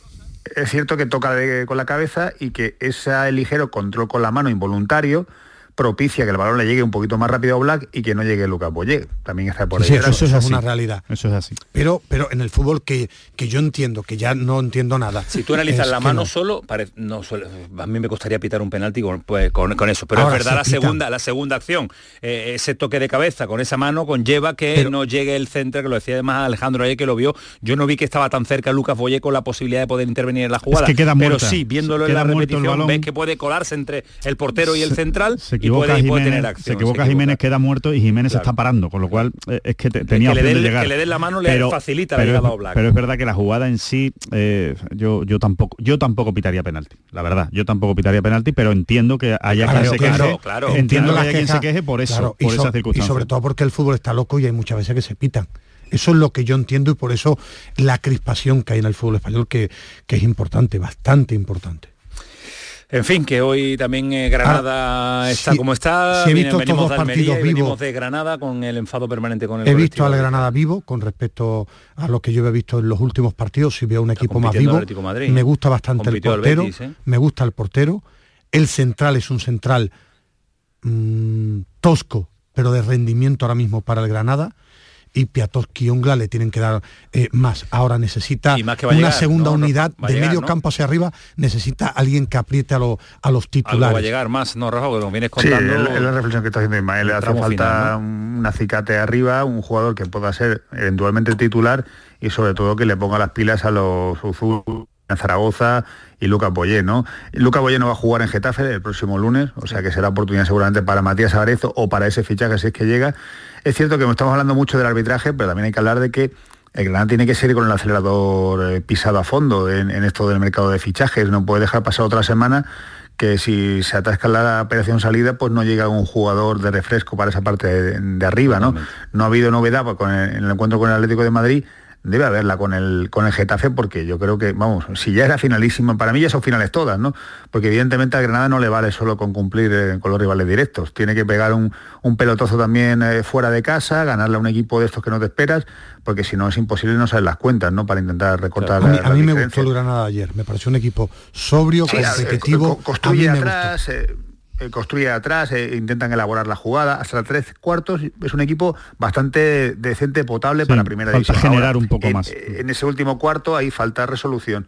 Sobre todo es que además ahora, como dice, es que necesita ganar, ganar mucho. y ganar mucho hay que exponer un poco también, ¿no? Y, Segunda vuelta. Y olvidarte un poco también de solo los conceptos defensivos, que hay que meter goles. Segunda vuelta casi al completo, vamos a ver los puntos que se necesita y los que suma este, este Granada. Gracias, Rafa, un abrazo fuerte. Cuídate mucho.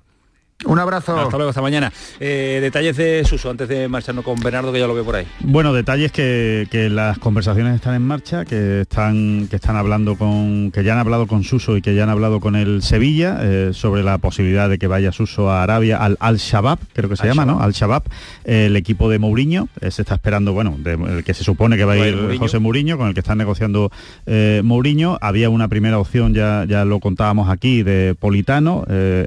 Politano se queda en en el Nápoles, eh, ya seguro, con lo cual Suso es la siguiente, la siguiente baza. Hay conversaciones, no hay acuerdo y mm, eh, existe, la, existe la posibilidad... Eh, no, no, salida gratis, ¿no? ¿no? Salida gratis, no. Hombre, claro, ah, salida gratis en ningún caso. O sea, a lo mejor sería libera ficha, libera economía. Salida gratis en, ningún caso. Y, y, lo que sí queda por ver, que no está tan claro, es que se vaya a ir ahora o que a lo mejor espere hasta, eh, hasta, hasta, verano para irse. Gente que ha hablado con Suso, la idea, la idea hoy, hoy hasta ahora, 23.40, puede cambiar dentro de cinco días. Si siguen apretando, la idea de Suso es quedarse. Esa es la idea de Suso que lo ha dicho a gente muy cercana a él.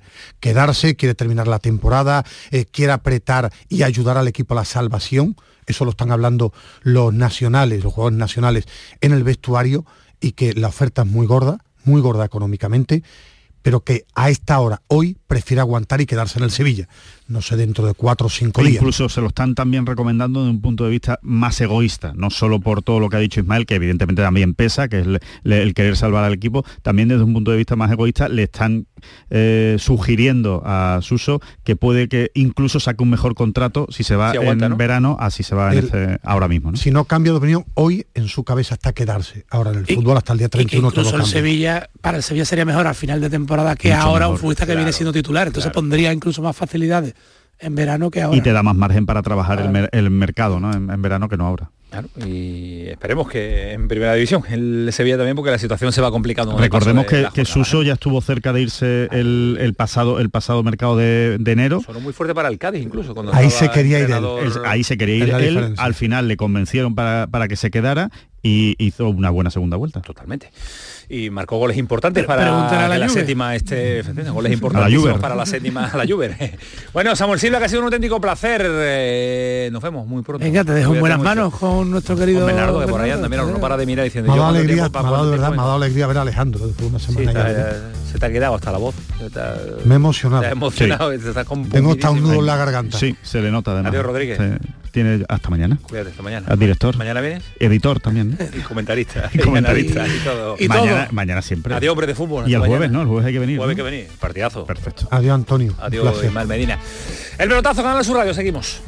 Cuando casi todo el mundo duerme, menos tú, ya estamos contigo. En la mañana de Andalucía, el Club de los Primeros con Charo Padilla. Buenos días, Charo. Aquí un primerizo. Bienvenido. Y el éxito de este programa son los oyentes son un club lleno de mucha vida. Cielos despejados, iluminados por la luna. En el Garrobo, 19 grados. Por Pontejimí, 18 grados. 12 grados en la ciudad del Cajamarra. Aquí por Ciudad Baja, 15 grados. La mañana de Andalucía, el club de los primeros de Canal Sur Radio, con Charo Padilla. De lunes a viernes, desde las 5 de la mañana. Contigo somos más Canal Sur Radio.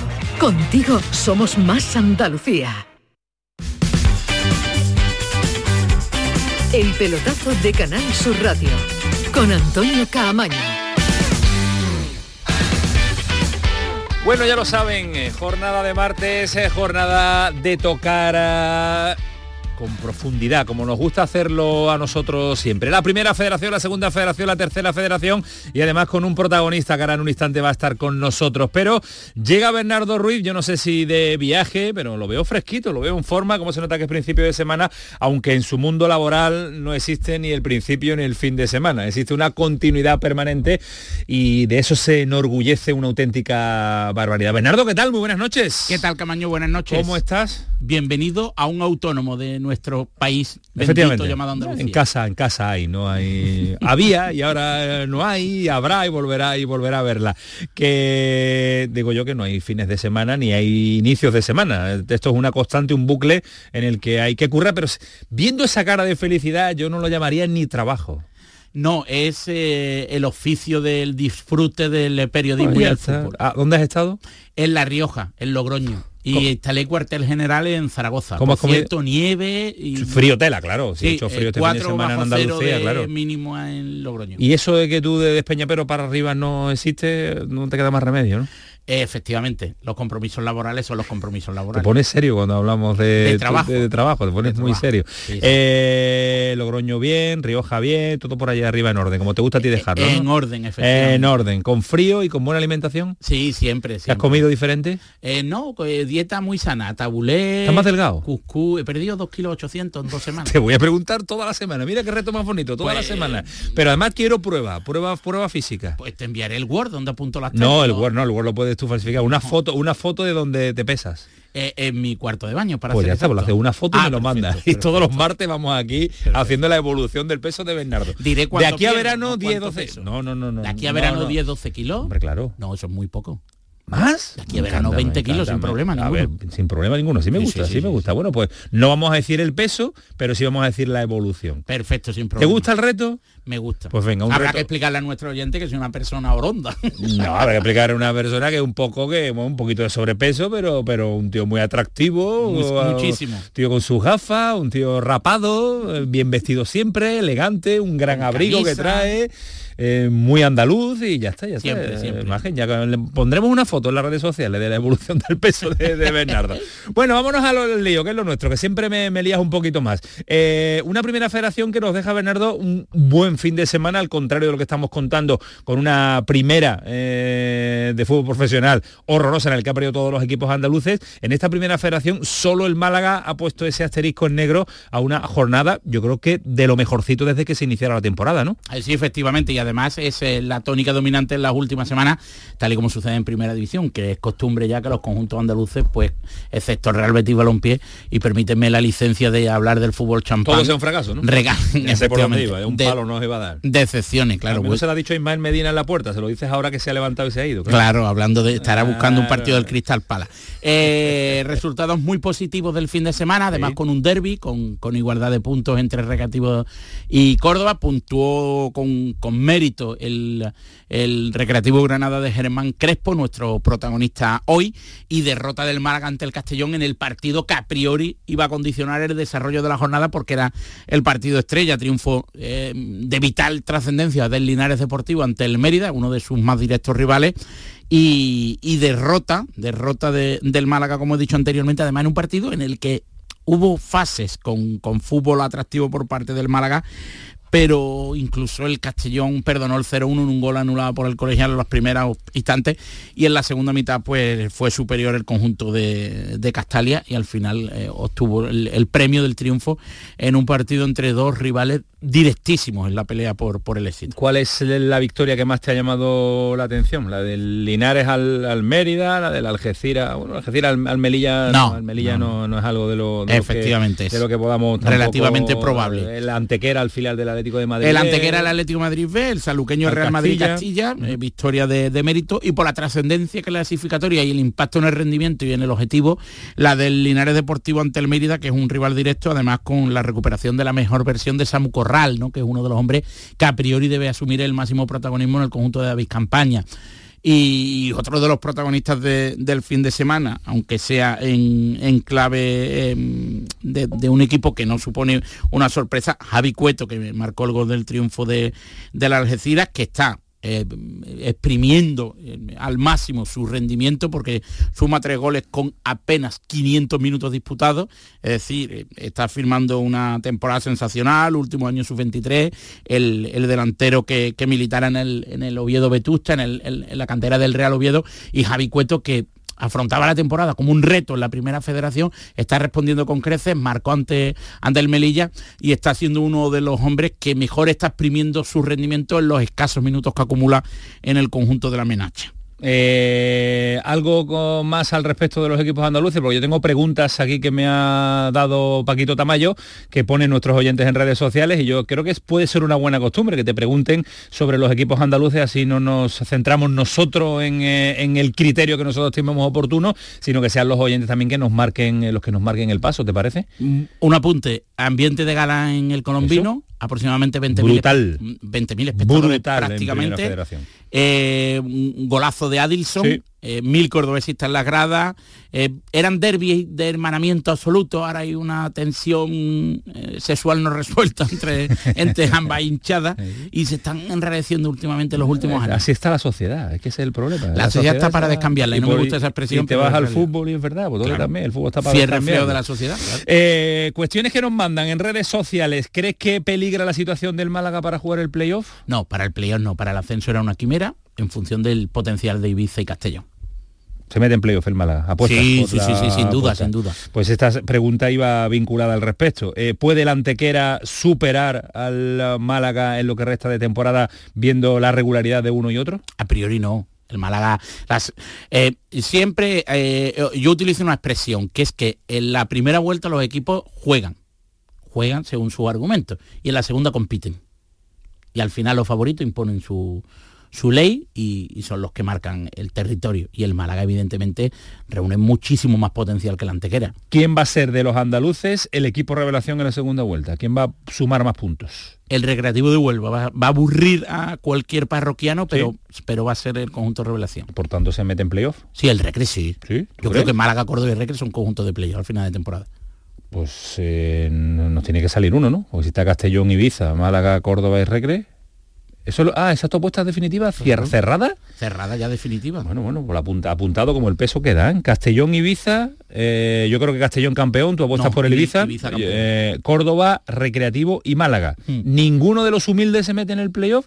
un Algeciras, un Antequera, Pelearán. un Ceuta, que también tengo ya ahí el corazón, que ha fichado a Rodri, ha fichado gol, ¿puede? Pelearán, pero no. Y el único capaz de revertir la situación, de los humildes. pero la distancia, no, de los humildes, no, de la categoría, pero la distancia es muy notoria, es el Murcia pero no creo que sea capaz de revertir llegar, la ¿Cómo va a llegar el Murcia? Estás, diciendo que el Antequera no, que el, que el Algeciras no. El, Antequera y el Algeciras según potencial. Están firmando una temporada mayúscula, soberbia, de sobresaliente y pelearán por, por, por la zona alta. ¿Quién entrena al Murcia?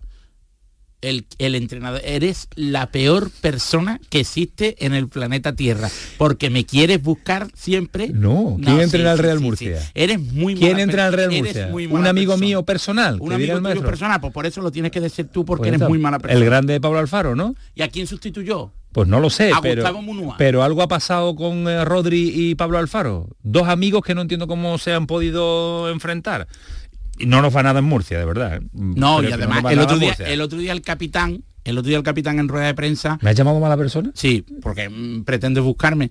El, ¿Quién es el entrenador del Arenteiro? Javi Rey, es del Club Deportivo Barco. Tres entrenadores, nada más. Juan Romero del Ceuta. Claro, exactamente. pues nos vamos a hablar del Ceuta y hoy hablamos Sí, hablamos de Rodri. ¿Qué puede aportar Rodri a Ceuta? Rodri es un delantero superlativo para la categoría, para un equipo del perfil del Ceuta del perfil del Ceuta. Pero yo creo que no va a ser eh, el Rodri que el año pasado salvó al Ceuta solo, imposible. Evidentemente, eh, fue, una, fue un rendimiento sin precedentes y mm, sin, mm, no, no, no sin réplica, efectivamente.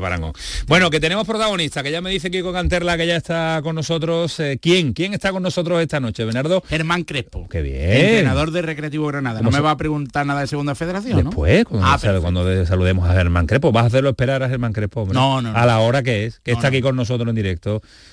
¿Qué gana tiene tú de, contarnos muchas, muchas cosas? Como viene fortalecido siempre de los viajes. Hasta ahora saludo al entrenador del Recreativo Granada. Germán, ¿qué tal? Buenas noches. Hola, buenas noches. ¿Qué tal? ¿Cómo está? Bien, pues aquí viendo fútbol y como siempre disfrutando un poco de la familia, sobre todo a esta hora. Importante, importante. Y yo imagino con muchas ganas de, volver a un banquillo, ¿no? De haber vuelto ya a un banquillo, ¿no? ¿Lo ha echado de menos? Sí, sí, ya llega un momento que, bueno, eh, siempre viene bien eh, descansar y estar cerca de la familia, pero bueno, ya ha llegado un momento que el gusanillo te, te pica y, bueno, ya... Eh, en el momento que se puso el Granada en contacto conmigo, pues ya digo, entre las ganas que tenía y también es verdad que, había tenido oferta de, de otro equipo, de tanto de primera red como de segunda red, pero bueno, al final tuve la llamada del equipo de, mi, de mi vida, del equipo que, me vio nacer y aquí estamos. Porque eh, cuando uno recibe la llamada en una situación tan complicada como se encuentra el Recreativo Granada, además con el condicionante de ser un filial, de estar en la cola de la, clasificación, eh, difícil el, mantenerse, hay que ser también realista, ¿uno se lo piensa o, el corazón puede, Germán? Bueno, pues hay dos cosas, ¿no? Eh, primero, tengo una situación familiar un poco complicada y de hecho había rechazado la oferta que tenía de fuera por eso, ¿no? Porque quería esperar un poco a, tener eh, noticias de, lo que en este momento estamos viviendo en casa. Y, bueno, eh, decidí mantenerme en, Granada a, pensar de, de, los resultados de, sobre todo de mi mujer, que es la que, la que tiene el problema. Y ya digo, eh, preferí quedarme aquí y bueno, eh, llegó, la, llegó la llamada del Granada, sabiendo que, es un reto complicado, pero ya digo, el club me lo ha dejado claro que, lo que quiere es que, intentar mejorar los, los números e intentar, pues lo que tiene un filial, eh, hacer que, lo, que algún jugador en un momento dado si tiene que tirar al primer equipo que llegue lo, mejor preparado posible. Pero al margen también de eso, de, promocionar a jugadores para la primera plantilla, como debe ser el trabajo de, un filial, eh, no le imagino yo solo pensando en eso, ¿no? sino ser capaz de intentar el milagro. ¿no? Sí, está claro, está claro. Eh, al final la gente que me conoce sabe que siempre soy o apuesto a ganador, eh, ya digo, es muy complicado, pero bueno, quedan muchísimos partidos todavía y, lo que queremos es lo que queremos es eso, ¿no? evidentemente eh, hay que ganar el primer partido, y, pero bueno, y con la idea de, ganar lo antes posible para, para estar en la pelea hasta, hasta el último momento y si finalmente conseguimos la, salvación, pues mejor que mejor. Eh, los mensajes con el anterior entrenador eh, fueron cariñosos en redes sociales, pero pero supongo que, fueron especialmente emotivos en persona. ¿Cómo fue esa llamada entre, entre dos colegas y dos amigos? Pues bueno, fue especial, ¿no? Porque ya digo, mi relación con Milla eh, siempre ha sido buena. Eh, desde que yo estuve segundo entrenador en el primer equipo con el Granada, que, lo firmamos. Y a partir de ahí pues tuvimos una relación durante mucho tiempo, ¿no? Eh, precisamente estuve hablando con él en una jornada aquí en Granada de, entrenadores, en donde le di ánimos, pero sí es verdad que ya la situación personal estaba, estaba complicada, ¿no? Él lo sabía pero bueno, eh, creo que fue motivo, sobre todo por eso, ¿no? Porque creo que ha hecho mucho por el club, eh, ha hecho historia llevando el equipo filial a, primera red, ha hecho un trabajo para felicitarlo porque no, no hay otra. Y ya digo, la amistad que me une es pues en un momento complicado para mí porque al final nunca es agradable sustituir a un compañero y, menos a un amigo como, como es Milla. Mister, y había que preguntarle, era de obligado cumplimiento y tenemos que preguntarle. Eh, está viendo los partidos del Córdoba, yo sé que ese corazón eh, de Granada está ahí, pero también imagino que esa parte de lo que ha hecho, lo que ha trabajado y hasta dónde lo ha puesto a este Córdoba también, eh, también le llama mucho la atención, ¿no? También, también le toca ese corazoncito, ¿no? Sí, está claro. Han, sido tres años lo que, lo que he estado, dos años y y, medio, y casi, tres, años en Córdoba. Y bueno, he hecho muchos amigos. Eh, creo que, a Córdoba siempre lo voy a llevar también en mi corazón porque, porque ya digo, he vivido cosas muy bonitas allí con la afición, con, el club, con, con, amigos que, que, tenemos que he dejado que prácticamente los considero familia mía y bueno siempre lo voy lo voy a llevar en mi corazón y ojalá este año puedan puedan disputar el, el playoff que, el año pasado no conseguimos eh, realizar y, ya digo, y ojalá al eh, final, 30 de junio, eh, el Córdoba pueda estar en, segunda división. ¿Cuál fue el mensaje a la plantilla, Germán? Porque un, grupo tan joven, con un reto verdaderamente complejo como la permanencia en Primera Federación, con la desventaja actual, ¿en qué consistió la primera charla al grupo? Pues sobre todo que crean, ¿no? Que crean que, que todavía todavía hay, hay tiempo y hay margen para eh, para poder aspirar a, esa salvación, ¿no? Pues mister, toda la suerte del mundo, será la suerte también de un filial como el Recreativo Granada y que nada nos encantaría más mantener a los nueve equipos en primera federación de cara a la próxima temporada. Va a ser difícil porque hay mucho nivel, hay mucha competencia, pero ojalá uno de ellos pueda ser el, Recreativo Granada. Toda la suerte del mundo, que nos alegra de nuevo escucharle y tenerle en la sintonía de Canal Sur Radio en el pelotazo. Muchas gracias y un placer hablar con vosotros. Bueno, pues eh, nos pilla el tiempo, saludados queda y el adiós también eh, para Bernardo. Hasta luego, Bernardo. Hasta luego. Adiós, un abrazo, qué gracioso hasta el tramo final. Me hace reír, me hace disfrutar este Bernardo Ruiz que, como siempre, nos lo cuenta absolutamente todo. Eso lo hemos intentado también nosotros, llevárselo todo hasta su casa, llevándoselo hasta donde estén estas dos últimas horas de radio. Juan Carlos Vara aquí con Anterra, todo el equipo de deportes de Canal Sur Radio, que ser una buena noche, que disfruten, adiós.